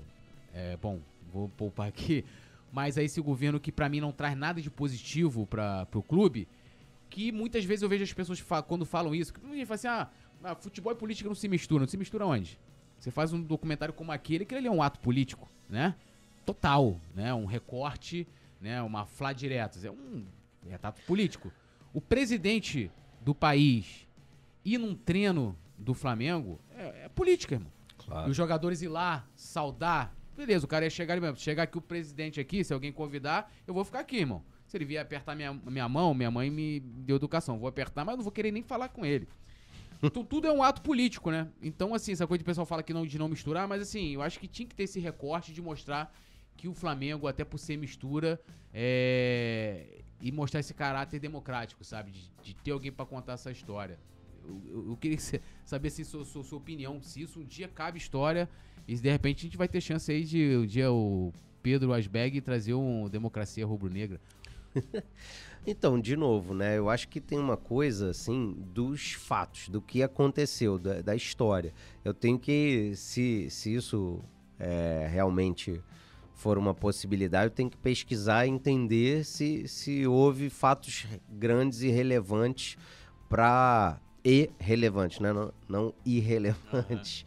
É, para contar alguma história, assim. Mas, mas eu, assim, eu não sei se eu fico tão preocupado com, com isso, porque eu acho que a gente também já é, tem a nossa representatividade dentro da torcida de várias maneiras, assim. Claro, eu, eu sou de esquerda, eu quero sempre que uh, os jogadores e, e, a torcida se posicionem da maneira como eu penso, mas também não dá para esperar. Sim. Então, mais, 40 e tantos né? milhões, né? Isso, exatamente. Então, assim, é, assim, é isso. Eu, eu torço mais, assim, para que os jogadores de alguma forma se aproximem da vida real. Isso para mim já bastaria, eu já ficaria feliz. Tanto é que volta e meia você vê uma coisa assim pequena que você fala assim, caramba, né? Outro dia o Paquetá machucou o dedo empinando pipa. Aham. Você fala assim, porra, só isso é uma Legal, legal. migalha, né? Você fala assim, porra, mas já eu já Pô, o cara solta pipa. É, né? Ele você já imagina que o cara rápido, é, né? é, é real, né? E não tá ali numa coisa assim tão distante. E aí, claro, isso vai de cada um, porque também tem muita gente é, super estudada e não sei o que lá que também não, não opina sobre é, determinados assuntos. Então também não sei. Não, não fico esperando isso acontecer, não. É, e, e olhando, você que estudou muito a democracia corintiana, né, vamos dizer assim, leu o livro, e o livro é um, um negócio assim. Sim. Essa, essa aproximação, né, porque assim, a relação institucional, independente de qual governo que seja, Uhum, tem que ter. O Claro. Flamengo tem que se relacionar com a prefeitura, independente do prefeito, com o governador, independente do, né, do, do, do- do- do- do governador. É, mesma coisa o- o- na presidência da república, né? Agora, é- é essa, essa aproximação, como que você vê? Você é um cara que... Eu tô tocando no assunto porque você falou que, ó, sou de esquerda e tal, progressista, papapá, então acho legal. Como é que é pra você, que tá num outro aspecto, espectro, né, vamos dizer assim, do, de um outro lado, ver a aproximação do Flamengo, e eu não vou colocar aqui as polêmicas do governo, não. Tô falando Uhum. assim, você tem um governo ali hoje, né? Poderia ser um governo, sei lá, de centro, vamos colocar assim. É, a ligação que o Flamengo tem, essa aproximação que o Flamengo tem, que é, até opinando um pouco aqui, dando a minha opinião, que vai além dessa coisa do institucional. Como é que você vê isso? Cara, eu acho que é isso, né? No fim das contas, o Flamengo é, tenta tirar proveito é, dessas relações, né? Com é, a, a prefeitura, com os vereadores, com o governo estadual, com os deputados estaduais e assim por diante. É, eu, particularmente, me incomodo quando vejo que muitas vezes as coisas estão misturadas e que o Flamengo não está se beneficiando, o clube, a instituição, que aquilo ali é muito mais para beneficiar as pessoas que estão ali dentro. é, e acabam usando o clube. Isso me incomoda muito, mas é como você falou, eu concordo que a gente precisa, né? Queremos ter um estádio próprio? Queremos. Então, onde vai ser esse estádio? Com quem a gente precisa conversar? A gente vai ter que conversar. Durante o período Sérgio Cabral e os primeiros mandatos do Eduardo Paes, os dois vascaínos fanáticos, o Flamengo foi escanteado totalmente. Vários momentos era nítido que a gente não tinha diálogo com é, essas instâncias. Então, assim, é, os meus, me- as minhas opiniões políticas, elas contam até um determinado ponto. Depois, cara, eu quero o bem do Flamengo. Claro. Só que muitas vezes, infelizmente, nos últimos tempos, eu não tô vendo isso. Eu sei que a gente está próximo, né? Que a gente volta e meia faz. é, passa por situações em que é, um deputado estadual é presenteado com uma camisa ou é, um outro deputado é recebido e vira sócio benemérito e coisas malucas desse tipo. Mas o que, que isso de fato tá, tá beneficiando o Flamengo?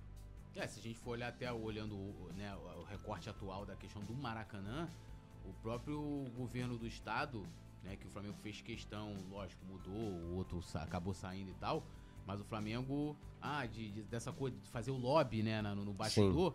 E aí, quando chegou a hora de decidir entre Flamengo e Vasco, não decidir entre Flamengo e Vasco, mas de você olhar, pô, você tem uma, um estudo técnico, beleza, tem um contrato que fala ali, ah, você tendo uma vaga, né, você vai ter que liberar Sim. ali pro outro time. Mas se tem um laudo técnico falando assim, ó, se jogar demais ali, você vai estragar Óbvio. o gramado, pra prejudicar. Você mostra aquilo pro governador. O governador, ano eleitoral, olha e fala assim, pô, vou olhar, vou jogar pro Vasco. Total. E, e, e, assim, quem paga para aquele gramado tá minimamente usado, porque assim, já é um massacre. O ma- gramado do Maracanã, ele já é ruim naturalmente. É que às vezes a gente, o nosso, é, a nosso ponto de comparação é, é um tenebroso, que volta e meia rola, tipo, a bola vai pererecando, né? Aí você fala assim, bom, então agora tá minimamente aceitável. A gente ficou alguns jogos sem poder jogar no, no Maracanã, não sei o que lá, troca. Quem tá pagando por isso? E aí a gente não tem nenhum benefício, a gente não pode nem dizer, não, não, dá pra, não dá para ter jogo, né? Que é, é- provavelmente é o jogo contra o Tolima, né? Que a gente vai jogar É. já num jogo com um gramado, pô, sei lá. E- Eu não, não, não entendo mesmo, não. A gente. Parece que a gente tá só de um lado da, dessa relação, sabe? Não consigo ver benefício. A, a gente só tá dando benefício, né? É.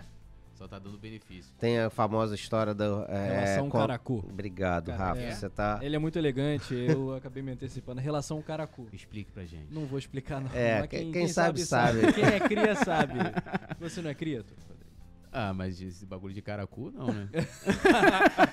Olha só, rapaziada, pode falar muito especial aqui com Pedro Asberg, grande documentarista rubro-negro. Deixa o seu like, confere aí se já Deixa deu like, confira a sua like. inscrição. E já corre pra ver os filmes também do cara, que ele é brabo demais e a gente recomenda muito. Vamos agora pro ping-pong, Túlio? Eu que queria que entrar acha? no Geraldino rapidinho, aproveitando Ah, essa questão do Maracanã. Depois o nosso... Boa. Você, eu- eu- uma das dúvidas que eu tinha era justamente se, pô, porque no filme você deixa isso meio que explícito desse recorte, né? Poxa, começaram a filmar 10 anos antes Sim.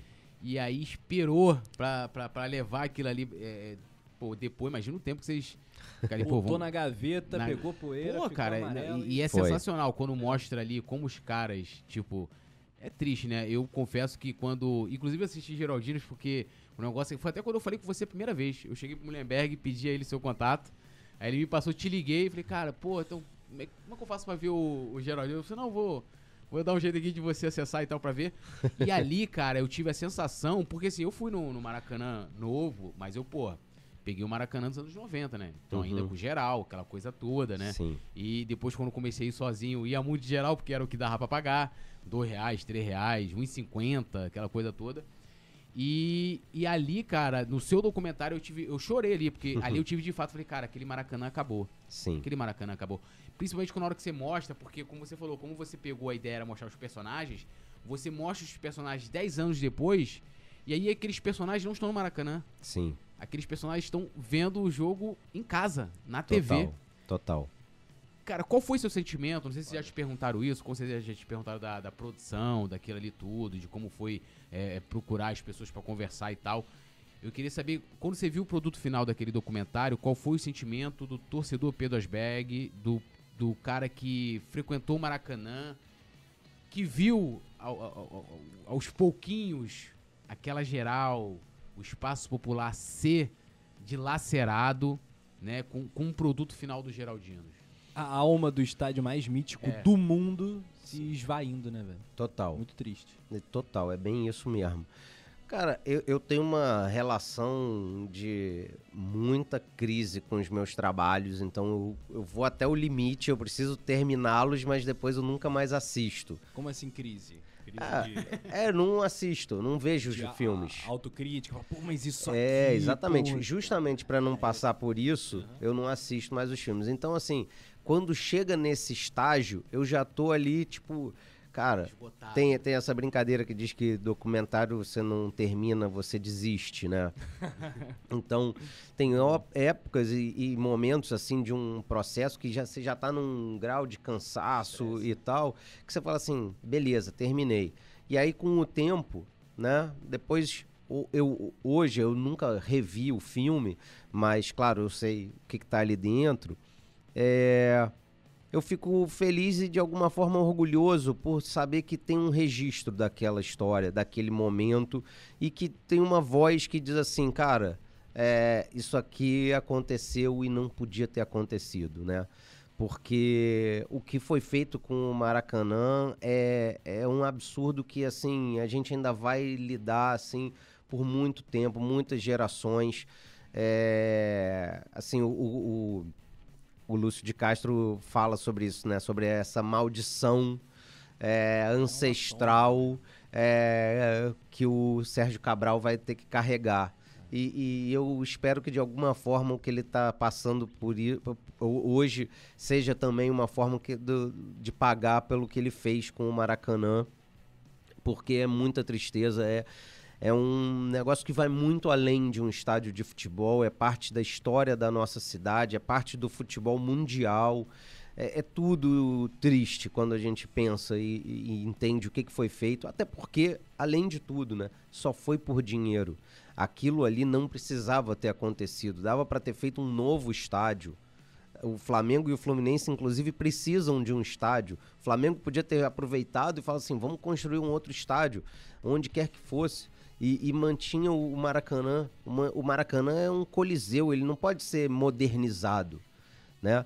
Então, assim, saber que o Geraldinos existe, saber que ele, inclusive, está no YouTube de graça para qualquer pessoa que quiser assistir, é um Eu orgulho, recomendo demais. sabe? Tem que ver. Mas é, é isso, assim, eu acho que é o que eu consigo falar sobre um trabalho meu. E, e- e você tem contato com alguma daquelas, daqueles personagens lá, principalmente o Geraldino, assim, o, o, O, o? Santa Cruz é um cara que trabalha na loja do Flamengo ali na Gávea, né? Então minha filha faz Seu natação e, e Ele ginástica olímpica lá. Geraldino e agora ele é Flamureta. Agora ele é flamureta. é. Pois é, a Zica já tem muito tempo que eu não vejo. É, e os torcedores dos outros times, aí realmente encontrei só profissionalmente. no- Muito bom. Bom, E quer, aí, quer bate-bola? Eu posso. Queria Pô, pegar tem mais o. um? Tem mais um, onde estiver. Eu queria que você falasse um Aqui pouco a gente do. vai embora. É, porque o, o- tem um outro documentário que eu recomendo demais. E esse, se eu não me engano, está na Flá TV, né? Eu acho que está na Flá TV, que é onde estiver estarei.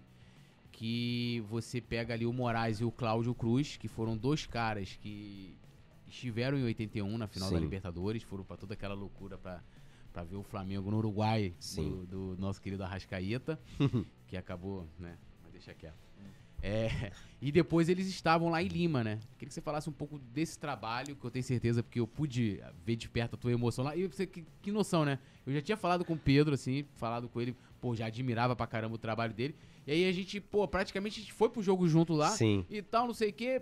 E, e tem uma imagem ali que eu tô ali, eu dou um beijo no Moraes quando acaba. Cara, aquilo ali é pra guardar pro resto da vida e acabou que a gente nem se falou lá, né? Depois que você, pô, sei que tu fez imagem lá, papapá, queria que você falasse Total. desse trabalho, cara, que é, é- é até dar mais detalhes ali, o que, que você quis contar nesse, nesse, nesse documentário aí.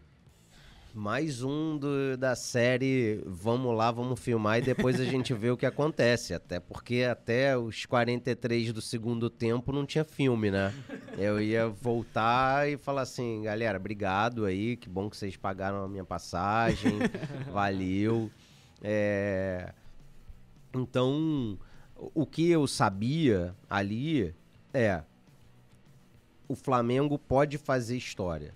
E quem pode contar uma parte dessa história são esses dois caras que viveram é, né, um, um- negócio incrível. Saíram do Rio de Janeiro de ônibus, foram até Santiago, viram o jogo contra o Cobreloa, o segundo jogo da final, não tinha disputa de pênalti. Três dias depois foram para Montevidéu. Essa viagem deve ter durado, sei lá, talvez 10 dias de ônibus. Eles contam coisas incríveis. E aí, 38 anos depois, no mesmo dia 23 de novembro, estão lá os dois é, juntos de novo. Então, o meu filme ali era isso. Vou colar nesses caras. Eu quero ouvir o que, que eles têm para me dizer antes e tal. Até porque o Moraes é cheio de mandinga aí não pode falar comigo duas horas antes e não sei o que lá. É, e eu falei, claro, vou respeitar quem sou eu pra tomar uma chamada do coroa, né? E, e cara, era isso, era esperar o jogo, entender o que, que ia acontecer e, e assim, né? Saiu aquela coisa maravilhosa, inesquecível, guardada nas nossas melhores gavetas da memória, né? E, e aí foi isso, assim. Aquilo ali foi, foi uma ideia de um produtor lá de São Paulo que assim que o Flamengo meteu o 5 a 0 no Grêmio, falou assim: "Cara, eu quero que você vá lá e registre. Depois a gente vê o que vai fazer". Ó, foi só falar na Liberta já É, olha, é um sinal é um isso. sinal, hein? Isso Será é um que sinal. tri esse ano? Aí, é... Eu acabei, então, indo pra lá, mas sem grandes ideias, assim, né? Como eu falei, era só um registro mesmo. E aí, quando voltei, falei assim: beleza, temos uma história foda, temos um jogo inesquecível e tal. A, primeiro, a primeira Libertadores decidida numa final única, da, desse jeito e tal. Beleza, vamos em frente, vamos correr atrás. E aí, a ideia é fazer um filme que junte 81 com 19 e o elo de ligação são esses dois monstros da nossa torcida. Quem não conhece é Cláudio Cruz e Francisco Moraes. E né? se diz rubro-negro, está de sacanagem. Não, precisa precisa conhecer esses dois ídolos, esses dois monstros. E aí a gente começou a, a, correr atrás e tal. O negócio deu uma esfriada ao longo de 2020, não sei o que. Veio pandemia. E aí, cara, é, ia completar um ano do nosso título. É, eu falei com o Moraes, o Moraes meio me deu um esporro assim. Falei, cara, você tá de sacanagem? Pô, você não vai fazer nada. Eu falei, porra, ele tem toda a razão. Aí falei com um, falei com outro, não sei o que, não sei o que lá. Falei assim, então tá, galera, vou fazer um curtinha, pegar esse material só da viagem de Lima e vou fazer um curta. E aí nasceu onde, onde estiver estarei. É que também vai mostrando a galera, a galera que foi no perrengue, né? É, indo... Ah, é. Então, aí eu comecei a falar com um, fala com outro. Aí conversei com o Isaac da raça rubro-negra pedi para ele se filmar e tal. Ele filmou a caravana da raça do Rio até Lima. Aí eu fui buscar meu ingresso na loja da Gávea, os caras atrás de mim, realmente atrás de mim, conversando sobre a viagem que eles iam fazer pela Bolívia e tal. Aí eu comecei a conversar com o cara assim, meu irmão, eu tô indo fazer um filme e tal, você não quer se filmar e tal? Ah, beleza. Aí eu fui falando com um, falando com o outro, e aí tem isso, um cara que saiu da Austrália e foi é, para Lima, é né? Sensacional. é maravilhoso. Vocês estão lotando o espectador que não viu o filme de spoiler. Não, não mas aí o cara vai, vai querer ver, né? Tipo, pô. A ideia é essa. A, a ideia, ideia é, é essa. Você saia do Podfly e já, pô, já emende vários filmes aí. Pô, né? Vai fazer maratonar Pedro Maratonar Pedro Asberg. Suas influências no cinema, cara. Seus ídolos. É engraçado isso, né? Porque assim, eu só faço documentário, mas eu diria que minha principal influência é o Scorsese. Assim, foi o cara que meio que mudou minha vida ali, tipo, Toro Indomável, quando eu vi, eu falei, cara, isso aí é muito sério. Esse negócio Doideira. de fazer filme é um negócio. Aí, Taxi Driver e tal. A gente tava falando aqui fora do ar do Coppola, do Poderoso Chefão. Então, esses filmes, né? Aí depois, quando eu comecei a, a, a entender documentário e gostar, aí é, Coutinho, Michael Moore. É, sei lá. Aí, aí não sei também se tem necessariamente é, diretores, né? Também tem filmes. Filmes uhum. que você fala, cara, esse negócio aqui eu queria tentar fazer parecido. né? Sei lá, o tipo ônibus 174, eu é. acho um puta documentário. É, é, relatos. Relatos selvagens, né? Gente... Eu, ia, eu, ia, falar de outros, rela ah, outros tá. relatos. Tem o Relatos do Front, do meu amigo Renato Martins, recomendo. Oh. E tem o rela é, Relatos de uma. No... de Não, como é? Eita. Ah, eu sei qual que é. Do João Moreira Salles. É... Notícias de uma guerra particular. Notícias de uma guerra particular, que tem a participação do Freixo, não é isso? tem do Pimentel ainda no BOP. Pimentel, isso aí, que ele tá tal. numa sala assim. Cara, deu um assim. branco o nome, do, do, filme. filme Tô aqui. Acho que é Relatos de uma é Guerra Particular mesmo. Não, eu acho que é Notícias. Eu acho que é Notícias de uma Guerra Particular. Produção, ajude-nos. ajude-nos com o Dr. Google. Ajude pro doutor Como Google. já diria Maurício Valadares, os nossos estagiários, é, né? Os nossos o estagiários. Google é o nosso estagiário, né? Tá, ele tá lá para qualquer hora. Notícias Boa, de uma guerra aí. particular. Leandro Martins. Leandro Martins. É de Leandro Martins? Ele que é o diretor do filme, Leandro Martins. é, a cena brasileira agora de documentários, você acha que a gente está... Por exemplo, o cinema argentino tem muita moral, né? Aqui na América do Sul, não sei se a gente é o campeão. Mas o que, que, você acha da cena atual? Tem uma galera boa vindo aí. O que, que, você tem a dizer? Pô, não tenho dúvida. Tem muita coisa boa. É, a gente agora tem um, um movimento é, por conta dessas plata plataformas de streaming buscando conteúdo, né? Então tem muita coisa acontecendo, muitos filmes sendo feitos, muitas séries sendo feitas. É, acho que a tendência é a gente melhorar, fazer cada vez melhor, né? É, e sim, tem muita coisa boa. Todo ano saem ótimos filmes. Um filme que eu adorei recente chama Ahn, Torre das Donzelas, da Suzana Lira. Um filme maravilhoso, espetacular. Onde que tem? Pra ver. Onde será que tem? Não tenho certeza. Não tenho aí, certeza. produção? Torre das Donzelas. Leandro Martins. Suzana Lira, Fit, Tor- Leandro. Torre das Donzelas, é, sei lá, é- é- essas horas assim, certamente daqui meia hora, assim que a gente É, terminar de, de Não, conversar, e eu no- vou lembrar de e uma no lista cenário de do futebol 200, hoje a mas- gente tem no Brasil o Cinefute, né? Sim, Que é um, né, uma, um colosso, né, assim, de, de pra galera que gosta de, de acompanhar É maneiríssimo. é, é, assim, filmes sobre futebol, né? Sim. Ou olhar o futebol de um outro jeito. É, você já, já fez apresentações ali, já deve ter sido premiado. Conta aí sua experiência com o Cinefute.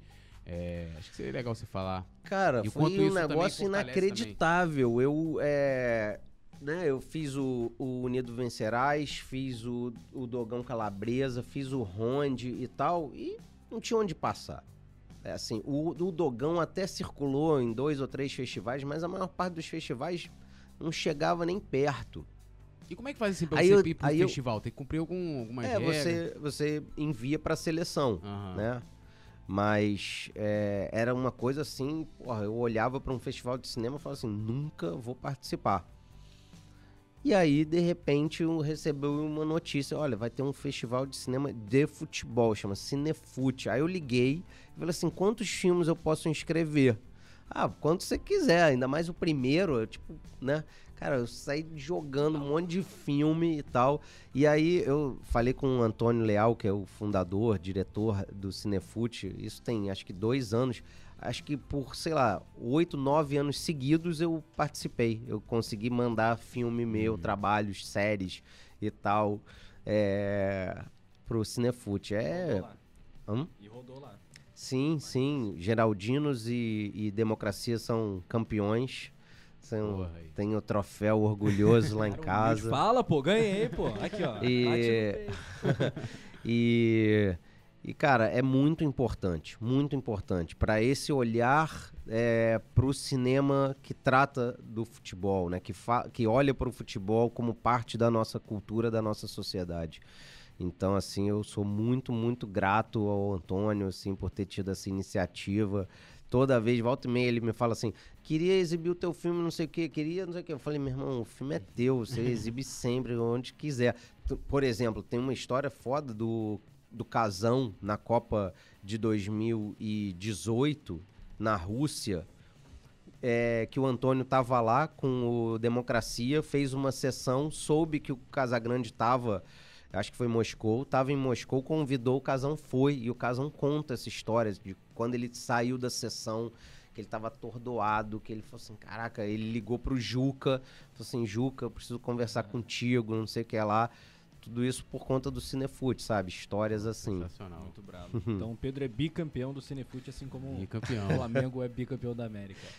Quem sabe ver o, o- o tricampeonato. Quem sabe agora teu povo pede o tri. Não, eu já agora já tô confiando, já tô, já tô confiando naquele, naquela tropecinha ali na taça. ali, Isso é um sinal. É, eu também. Aquilo ali me marcou. Foi o auge aqui do Tipo, tipo o. Gabigol entrando em campo e dando Isso, aquela alisada, né? Tocando na taça, assim. Eu não sei quem teve alguém que foi imitar e se ferrou, né?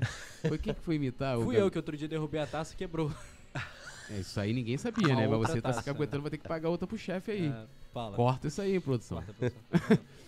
Não, mas é quem foi mesmo? Teve um cara aí que foi imitar, não teve uma parada dessa? Que entrou, meteu a mão na taça e fez toda uma presepada no e acabou Santos e perdendo. Palmeiras? Foi Santos e Palmeiras? Acho que foi, hein? Eu não, não lembro Final agora. 2020. Sei que teve Presepada desse Teve tipo, alguém. não duvido que tenha sido Marinho, né? Pô, não tem a Será? cara do Marinho, mané. uma- É, sei não, foi? Você não sabia, não? Não tenho a menor ideia, tô chutando aqui. É, não sei. Não, também mas não sei, não teve, mas lembro, rolou, não lembro. rolou, é verdade. Vamos de ping-pong? Vambora. Um ou outro, na lata sem muro, roda a vinheta, produção. Começa de um- com uma crueldade. A primeira aqui que você vai ter. E não pode o muro, né? É uma parada que você vai ter Começa você essa aí que é mais Ah, difícil. eu? É, Ah, lógico. mas você que fez, né? O veneno vem daqui. Não, né? mas. pô, Moraes ou Cláudio Cruz? Cara, e o mais- de levantar e embora, né? E, o- e o mais incrível é que eles têm personalidades muito diferentes, né? Total, né? Então, assim, é, não pode, eu tenho que escolher um. Ah, eu vou escolher o Cláudio porque o Cláudio tem um bar, né? O Cláudio. Aí o bar é bom, né? Pô, exatamente. Grande vaca atolada. Samba da melhor qualidade. Já então, eu- só por isso. Moraes, não fica bravo comigo. Mas vocês querem trazer o Moraes um dia aqui também, contar a história. O Moraes É, a é. gente vai inclusive contar que o Pedro escolheu o Cláudio Cruz. É, vou mostrar Que é filme. uma Ele boa. prefere, né? É, prefere. É, falar assim, ó, comente aí, ô Moraes. É, roda o VT. Aí Roda o o Pedro VT. falando, ah, então é o Cláudio Cruz. E Aí aí, quando você for entrar em contato com ele, ele vai falar, não, você não preferiu o Cláudio? É agora, ó, imagina isso. Não, editaram, né? Fala tudo. Zico ou Sócrates? Caramba, Zico sempre, não tem jeito. Eu admiro muito o Sócrates, é um cara que eu, porra, fico muito feliz de ter tido a chance de conhecer, de entrevistar e tal, mas nada se compara ao Zico, né? Nada. Curta-metragem ou longa-metragem? tem que escolher, não pode. Tem que escolher que você curte mais.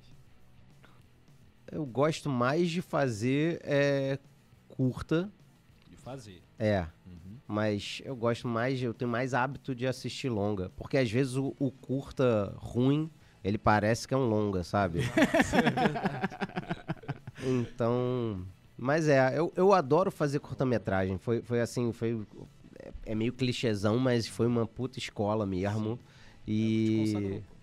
É, e, e- e o que eu entendo, assim, que, cara, foi um processo muito importante para você olhar para um trabalho, independente da duração dele. Você tem os mesmos, as mesmas necessidades. Você precisa ter um início, um meio, um fim, um ritmo, os seus personagens, um Claro. conflito, um clímax. Tudo isso independe do tamanho da, é, do, do trabalho. Então,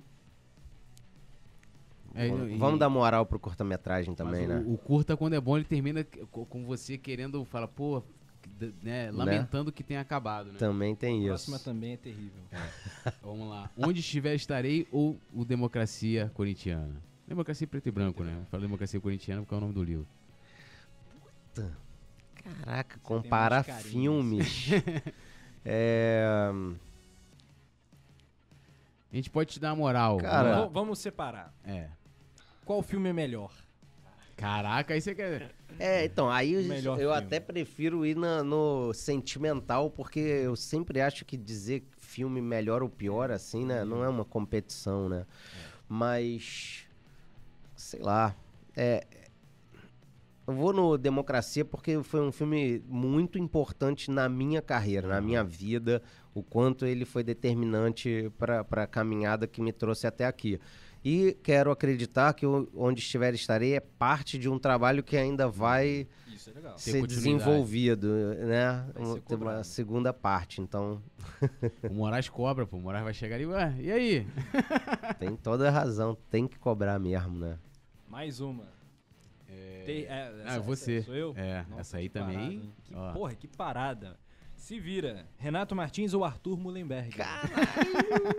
Esse Cara, é o- esse é muito Eu acho que esse- esse é o- amigos. o tal do jogo da discórdia. É, é quase Quem isso você mesmo. gosta mais É. e quem você gosta menos.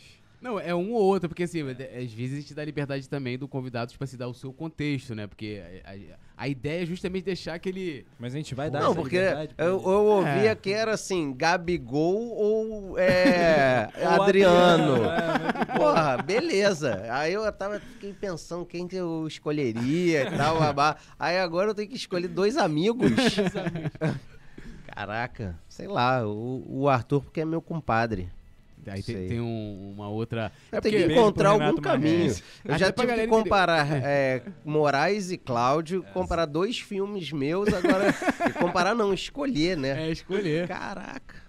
Não, é porque o legal é porque assim, o Renato Martins também é um grande parceiro do. Te amo do também, Pedro, Dona é, Ria. Do, do, do Pedro em diversos filmes, né? Em Sim. diversos documentários. E o Arthur também. Sim. Né, cada um com a sua contribuição importantíssima. Por isso que a gente botou essa Dois bravos, sinuca. bravos. Essa sinuca, os dois são, são brabos demais. São dois E- grandes O rubro-negros. Pedro ficou vermelho, mano. Ficou vermelho. Essa aí é complicada. né? É, chegar assim, né? Chegar ali e falar, perido. É porque é a certeza de que vai chegar, né? Nos Não, dois. mas aqui, aqui a gente tem a gente tem dois, ó, a gente tem o Leandro Martins e o Anderson Cavalcante. Aí chega assim, Rafael Penido, Anderson Cavalcante ou Leandro Martins? E aí? Leandro Martins, pô. Tá, na- tá aqui na sala, pô. Ah, ele tá aqui, né? Tá aqui o Ah, outro. É, se for o Anderson que for editar, ele já vai cortar isso aí.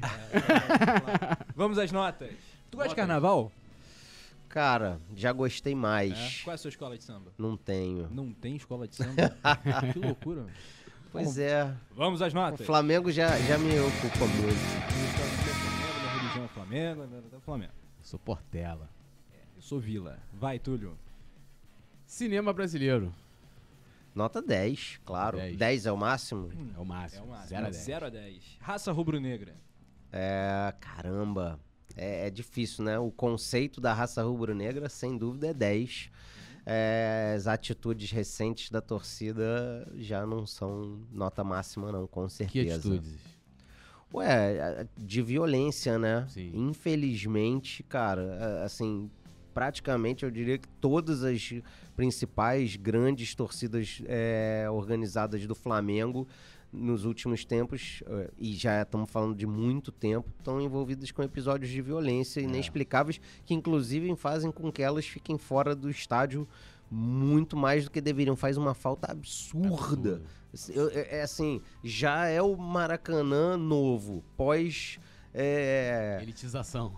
é, exatamente, pós estupro do Cabral, pós tudo errado. Aí você entra, olha e não tá nem a raça lá, não tá o bandeirão da jovem, não tá, não estão as torcidas, não tem, cara, não tem faixa, não tem pós bandeiras. É muita tristeza. A festa tá muito pobre, né, cara? Não tem papel picado, aquela É. coisa de papel higiênico, serpentina, fogos. Velho, Não tem, não tem. O máximo que acontece é a galera ligar a lanterninha do celular e ficar ali. pá, É que é bem Nutella, pô, né? mano.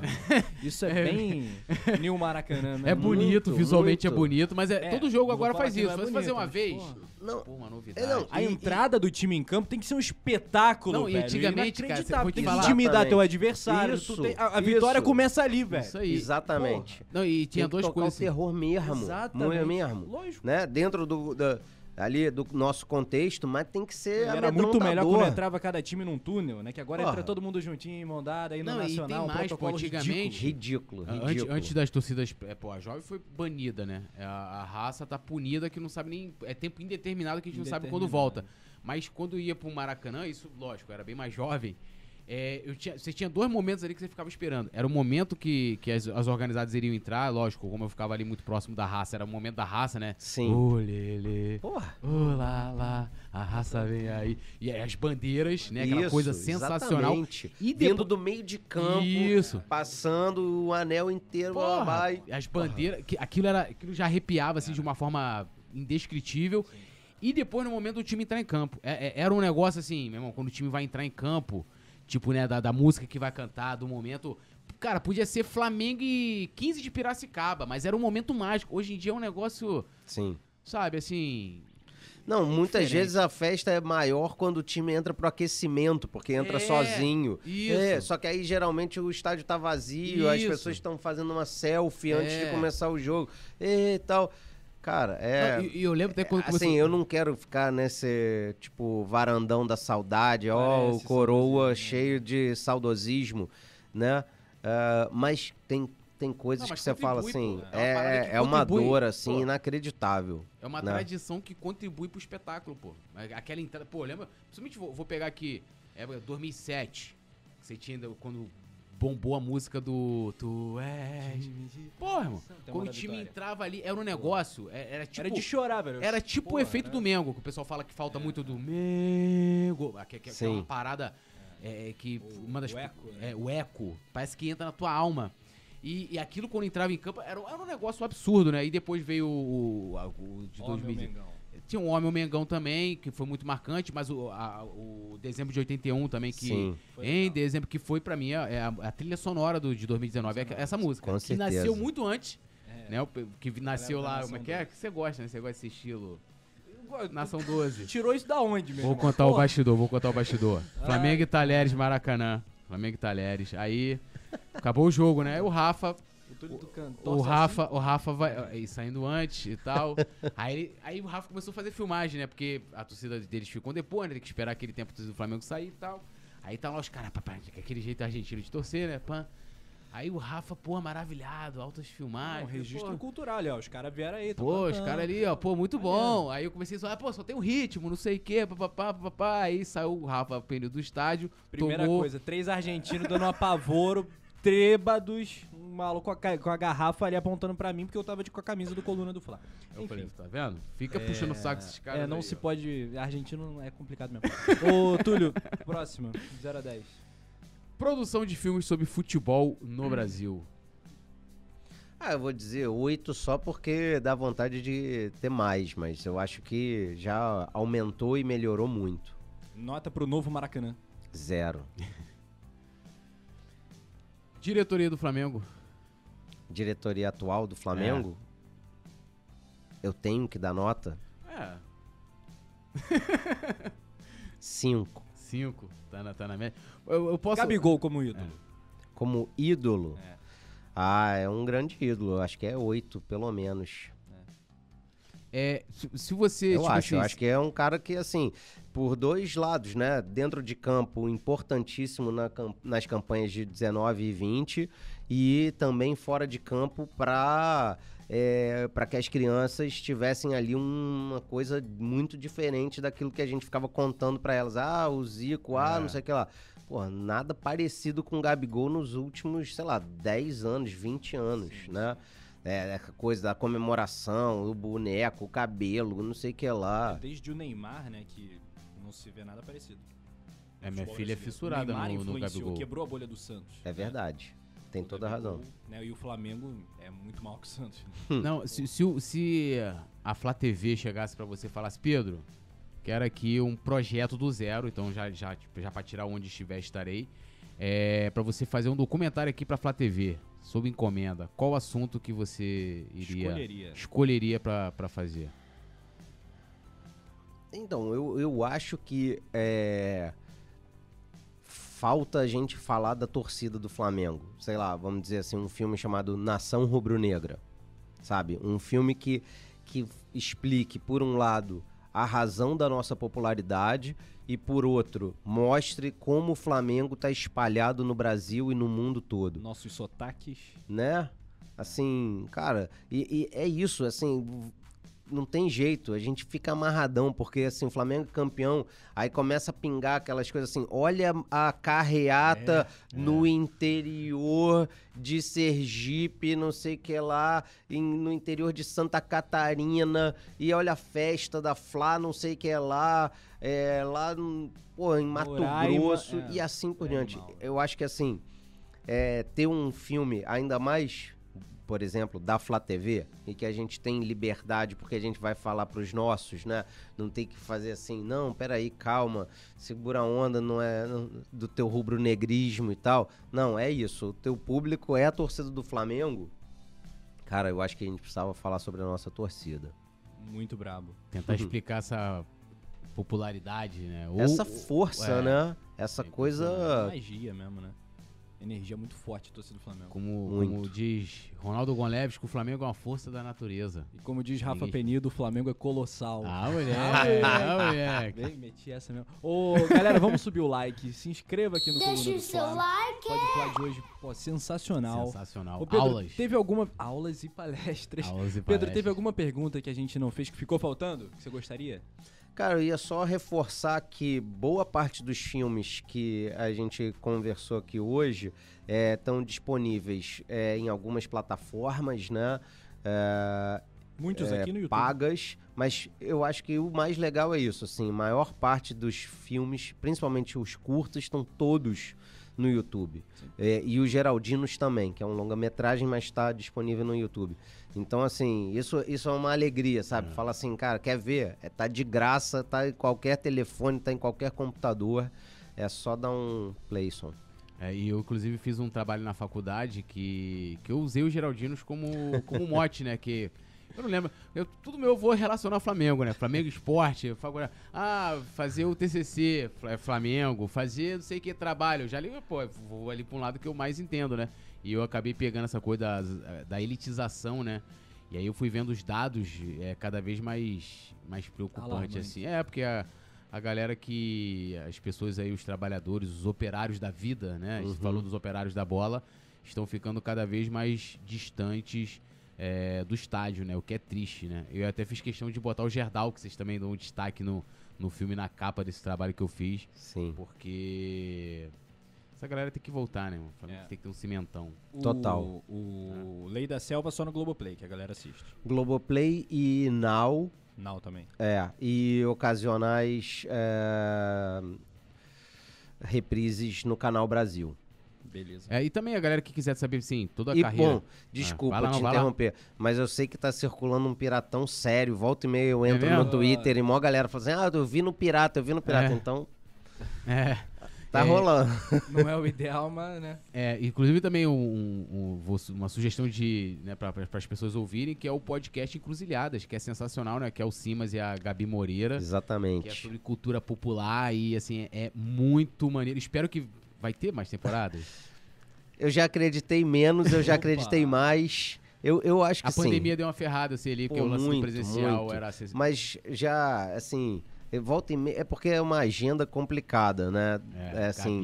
E, a- e- e a pilha é assim: a gente precisa estar junto, a gente precisa estar no estúdio. Então, por muito tempo, a gente abriu mão de fazer uma segunda temporada que, fosse, que não fosse presencial. E aí, depois, quando a gente falou assim, beleza, aí começa assim, o debate sobre os temas é, que a gente quer tratar e assim por diante. Então. Mas eu acho que vai rolar. Todo mundo quer. A Gabi quer, o Simas quer, eu quero. Pô. Felizmente, várias pessoas se manifestaram dizendo que querem também. Então, Maneiro. E o que é um Encruzilhadas é fácil aqui. de ouvir, tá, tá em É, praticamente tudo- todas as plataformas. é. O É. Simas que a gente tem que vir aqui, ele tem um livro sobre o Maracanã, né? E não, todos os livros do. Simas. é, não tive a oportunidade de ler todas as obras, mas acho, acho que tive a oportunidade. E pra galera que quiser ver todo, todo, vamos dizer assim, todo. Como é que, se- como é que se dá o nome? É filmografia, né? A filmografia do Pedro é pedroasbag.com, né? Seu Sim. site. Então a galera vai lá, tem os curtas, né? As séries também, diversos Sim. trabalhos que, que o Pedro é, já fez e eu sugiro demais e eu sou muito fã, né? Então eu sou. Como é que fala? E vem muita falar. coisa por aí, né? É, Papo de Netflix, papo de coisa É, que ele não o pode homem tá- falar. homem não para, tá o homem não de- para, o homem não para. Alguma dessas coisas que você não pode abrir pra gente tem relação com futebol? Tem, Com o Flamengo? tem. Ah, já tem onde estiver estaria dois, já, já responde isso aí. Não, é. Sem Que o ser Moraes- onde estiver, estarei dois. É que se, que se- que se ele não Tá fizer curioso, o Moraes garoto, sem né? ele. Sem ser onde estiver, estarei dois. Tem. Ih, mano. Aí ele não pode falar. Aperta, Túlio, aperta, Túlio. Mas daqui a pouco o Moraes liga Não pra ele e fala assim, ó, tem duas coisas pra falar com você, Pedro. Pedro, o que que é? Que você preferiu o Cláudio. Cláudio. E outra, Segundo cadê a... vai pra se- aquele lugar. Cadê o longa agora?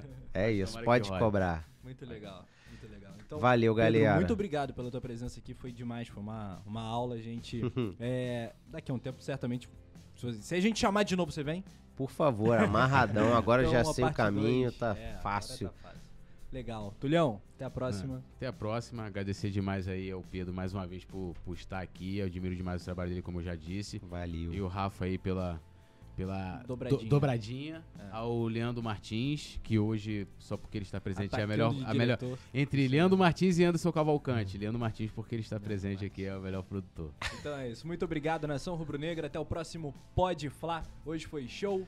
E até mais. Deixe seu like, se inscreva no Coluna. Valeu!